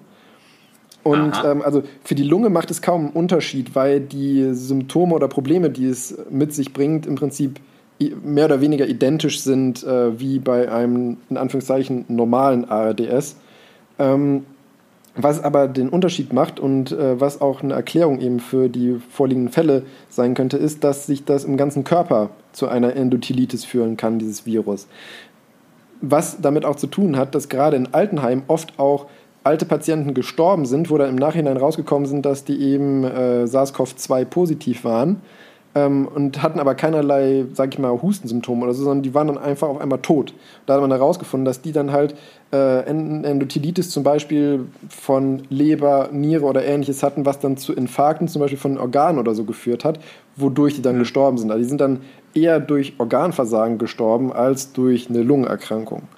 Das ist dann das Problem, wenn du eh schon so multimorbide bist. Genau. Dass das, aber das Thema hattest du, glaube ich, auch schon öfters, dass du dann gesagt hast, dass es dann überhaupt schwer ist zu sagen, woran sind die dann letztendlich überhaupt ja. gestorben. Was war, also sie sind tot, ja, aber was war dann der auslösende ja. Grund? Weil, Wobei man dazu sagen muss, da gab es jetzt auch wieder eine mahnende Studie, dass, ähm, dass diese landläufige Meinung mit, die wären eh gestorben, ähm, wahrscheinlich gar nicht so stimmt, wobei ich dann geguckt hatte und die sind davon ausgegangen, dass die Patienten dann noch ein bis zwei Jahre oder so gehabt hätten. Wobei ja, ich auch schwierig finde, im Nachhinein das rauszufinden. Ne? Exakt, das ist ja auch eine vollkommen ein müßige Dis Diskussion, Diskussion ja. oder sowas. Da kann auch, da hätte auch alles andere passieren können. Du kannst auch vor die Tür gehen und von einem Amboss erschlagen werden. Das ist sehr gering, aber es kann passieren. Aber ich finde die Diskussion einfach zu sagen, ja, die Leute werden so oder so gestorben. Ja, jeder stirbt irgendwann oder ja. sowas, aber, ne? Ja. Ähm, dann kommen wir jetzt noch kurz zum Punkt Kinder. Weil es Kinder. gibt nämlich eine seltsame Kindererkrankung, die jetzt äh, international immer mal wieder aufgetreten ist, wo die Leute vermuten, beziehungsweise Mediziner vermuten, dass es mit Covid-19 zusammenhängen könnte. Dass mittlerweile Aha. über 100 Kinder sind davon betroffen. die eben nicht Covid-19-typische Symptome auch hatten, sondern eine von den Symptomen her im Prinzip eine Mischung aus dem sogenannten äh, Toxic Shock Syndrome und dem Kawasaki-Syndrom. Oh, Kawasaki-Syndrom. hat das was mit, mit zwei Rädern Nein, zu hat tun? überhaupt nichts mit zwei Rädern zu tun. Ähm, Toxic Okay. Shock Syndrom kennt vielleicht der ein oder andere. Das ist so ein bisschen, sage ich mal, so eine Urban Legend in Anführungszeichen. Der Klassiker früher war die junge Frau, die die äh, ersten Male in der Pubertät äh, ihre Periode hatte, weil nämlich früher, das ist mittlerweile auch abnehmend die Fallzahl, gab es besonders saugfähige Tampons und die haben gleichzeitig das äh, Vaginalmilieu so beeinflusst, dass sich dort Bakterien vermehren konnten, die dann vermehrt Toxine gebildet haben, die dann zu diesem Toxic Shock Syndrom geführt haben. Ähm, Toxic. Shock Syndrom ist im Prinzip der Name Programm, äh, ist definiert durch äh, Fieber höher 38,9 Grad Celsius, Hypotonie unter 90 mm Hg systolisch und ein diffuses makulöses Exanthem am Körper. Ähm, tritt auch häufig auch durch andere Infektionen halt bedingt bei Kindern auf, oder am häufigsten eigentlich, ist mit einer Letalität von 3 bis 5 Prozent verbunden. Also ist nicht ganz ohne, muss man sagen. Eine, eine Okay. kausale Therapie gibt es nicht. Man kann nur supportiv, äh, intensiv medizinisch das Ganze behandeln. Kawasaki-Syndrom. Jetzt wirst du sehr fachchinesisch. Ja, ich muss das Ganze schnell durchkriegen. du musst überhaupt nicht. Doch. Nein, ähm, wie gesagt, also kausale Therapie gibt es nicht, bedeutet einfach, du hast kein Mittel, was die Ursache bekämpft, sondern du kannst nur die Symptome bekämpfen und versuchen, den Menschen am Leben zu halten, um dem Körper Zeit zu verschaffen, das Problem selbst zu beheben. So hat das jeder verstanden. Ja. Ähm, Kawasaki-Syndrom ist ein Syndrom, wo man noch nicht hundertprozentig weiß, woher es eigentlich kommt. Man vermutete schon äh, beim generellen Kawasaki-Syndrom sozusagen, dass es mit irgendeinem Erreger zusammenhängen wird wahrscheinlich. Interessant daran ist, dass es eine ähm, weltweite ähm, Unterschiede in der Häufung gibt. Also zum Beispiel in, der, in Japan liegt die Inzidenz von dem Kawasaki-Syndrom bei 140 zu 100.000 und zum Beispiel in Deutschland nur ungefähr bei 8 zu 100.000. Man weiß nicht hundertprozentig warum, auch unter anderem. Das ist ja wahrscheinlich schwierig herauszufinden. Die Letalität davon liegt bei ungefähr 1%, also nicht ganz so schlimm wie das Toxic Shock Syndrom. Ähm, Aber in Kombination ist halt äh, dann auch schwierig. genau, aber letztendlich ähm, ist es ähnlich. Es führt einfach zu einer generellen Entzündung sozusagen im Körper, einhergehend mit hohem Fieber. Ähm, es kann meist typisch ist eine beidseitige, nicht-eitrige ähm, Bindehautentzündung der Augen. Ähm, Eine Stomatitis, also Entzündung einfach Mund- und Rachenraum, auch wieder ein Erythem am äh, ganzen Körper ähm, und halt Lymphknotenschwellung. Und was auch ein typisches Zeichen ist, das werden wir ganz häufig in unseren Examen gefragt, das ist so eine Lieblingsfrage, ähm, ist die sogenannte, sind, sind die sogenannten Lack-, Lippen- und Erdbeerzunge. Kann man gerne mal googeln, ist schwer, schwierig zu beschreiben. Wenn man das gehört hat und das Bild dazu sieht, dann weiß man, was damit gemeint ist. Ich habe es auch schon mal gehört und ich habe auch schon mir dann die Bilder dazu angeguckt. Ja. Ja. Genau, und das ist irgendwie, diese Erkrankung ist irgendwie so ein Mischmasch aus den beiden und hat vor allem auch zu Herzmuskelentzündungen geführt bei den Kindern, die betroffen das ist ist. fies. Und das ist halt wirklich blöd. Aber man weiß halt noch nicht wirklich mehr dazu. Und betroffen waren bisher Kinder im Alter von sechs Monaten bis acht Jahren. Und wie kommt man darauf, dass das mit äh, SARS-CoV-2 im Weil es diese, diese typische Konstellation, die es da gibt, vorher im Prinzip nicht aufgetreten ist, dieser Mischmasch aus den beiden. Yeah. Da- Das ist Und aber jetzt waren- ja schwierig wieder mit dem Zusammenhang und der Kausalität. Ne? Ja, und man muss dazu sagen, dass also es wurden nicht alle Kinder getestet, aber die Kinder, die getestet wurden, waren halt auch äh, SARS-CoV-2 positiv. ja das gut, führt dann also schon eher zu einer Kausalität. man, man darf da, da man, also das ist eigentlich der wissenschaftliche Ansatz, ist da ja, sich von sowas halt nicht äh, vereinnahmen zu lassen. Ja, es weist darauf hin, aber ein Beweis ist das ja noch nicht. Natürlich ist es kein Beweis, ne? Aber ich meine, wenn du, Es- wenn du in einen, Die wenn du in Neonschrift einen, weist sehr stark ja, wenn du in einen. Ra Raum reinkommst, auf, der Bo auf dem Boden liegt ein erschossener Mensch und äh, ihm gegenüber steht ein anderer Mensch mit einer Pistole in der Hand, wo noch gerade Rauch aus dem Lauf kommt. Die Wahrscheinlichkeit, dass der Typ den anderen erschossen hat, ist auch sehr hoch. Ja, da machst du genau das richtige Fass auf. Aber sicher sein kannst du ja nicht. Aber das, ist einzig vergleichbar, glaube ich. ist der äh, Tod. Ja, und der kostet das Leben. Ja. Genau. Ähm, Und letzter Punkt von meinem News-Update sozusagen äh, ist aus der Forschergruppe von unserem lieben Herrn äh, Drosten von der Charité, der herausgefunden hat in einer Studie, ähm, dass Kinder doch anscheinend genauso infektiös sind wie Erwachsene. Da habe ich aber irgendwo schon mal gehört, dass es andersrum irgendwie war. Ja, hat man lange Zeit vermutet, aber Belege dafür gab es Ach nicht. so, okay. Ja. Und der hat halt eine Untersuchung gemacht, wie gesagt, äh, den, das Paper oder den Artikel dazu verlinke ich in unseren Show Notes und der hat herausgefunden, gibt keinen Unterschied, sind genauso infektiös wie Erwachsene, also mehr Zündfeuer für Diskussionen um Öffnung von Kitas, Schulen etc. Kinder sind sowieso Bazillenschleudern. Ja. Grundsätzlich. ja, das war mein kleines äh, oder eher großes, muss man ja schon fast sagen, Corona-News-Update. War aber gut, war aber gut. Ja. Heute, heute sind wir wieder etwas länger dafür, dass die letzten Folgen kürzer waren. Ja. Man kann das nicht immer planen. Nee, Gut, wenn du dich jetzt so beeilt hast, mache ich jetzt auch schnell noch den Rauskehrer und dann entlassen wir euch quasi in die Freizeit. dann lassen wir euch in die, in die zwei Wochen Pause. Ich wollte gerade sagen, uns gibt's dann wieder in zwei Wochen, ganz normal. genau. Schön social gedistant. Gedistanzt, ja. Ja. Okay, Dann, dann, dann, dann äh, kehr mich schon- mal raus. Dann kehr ich dich raus. Also ein Physiker, ein Mathematiker und ein Ingenieur sind pleite und wollen halt Geld gewinnen beim Pferdewetten. Sie verabreden sich eine Woche lang, jeder unabhängig, jeder für sich, äh, nach Formeln zu suchen, mit denen sie das Ganze berechnen können, um ihre Siegchancen zu steigern. Nach einer Woche treffen sie sich wieder. Der Ingenieur sagt, ich habe im Handbuch und im Formelspeicher meines Taschenrechners geschaut und nichts, überhaupt gar nichts. Der Mathematiker, ein Ansatz habe ich schon, aber den können wir nicht benutzen, solange der Beweis so unelegant ist, wie er gerade ist. Daraufhin der Physiker, hier ist die Formel. 10% Fehlertoleranz und eine klitzekleine Einschränkung. Sie gilt nur für reibungsfreie kugelförmige Pferde im Vakuum.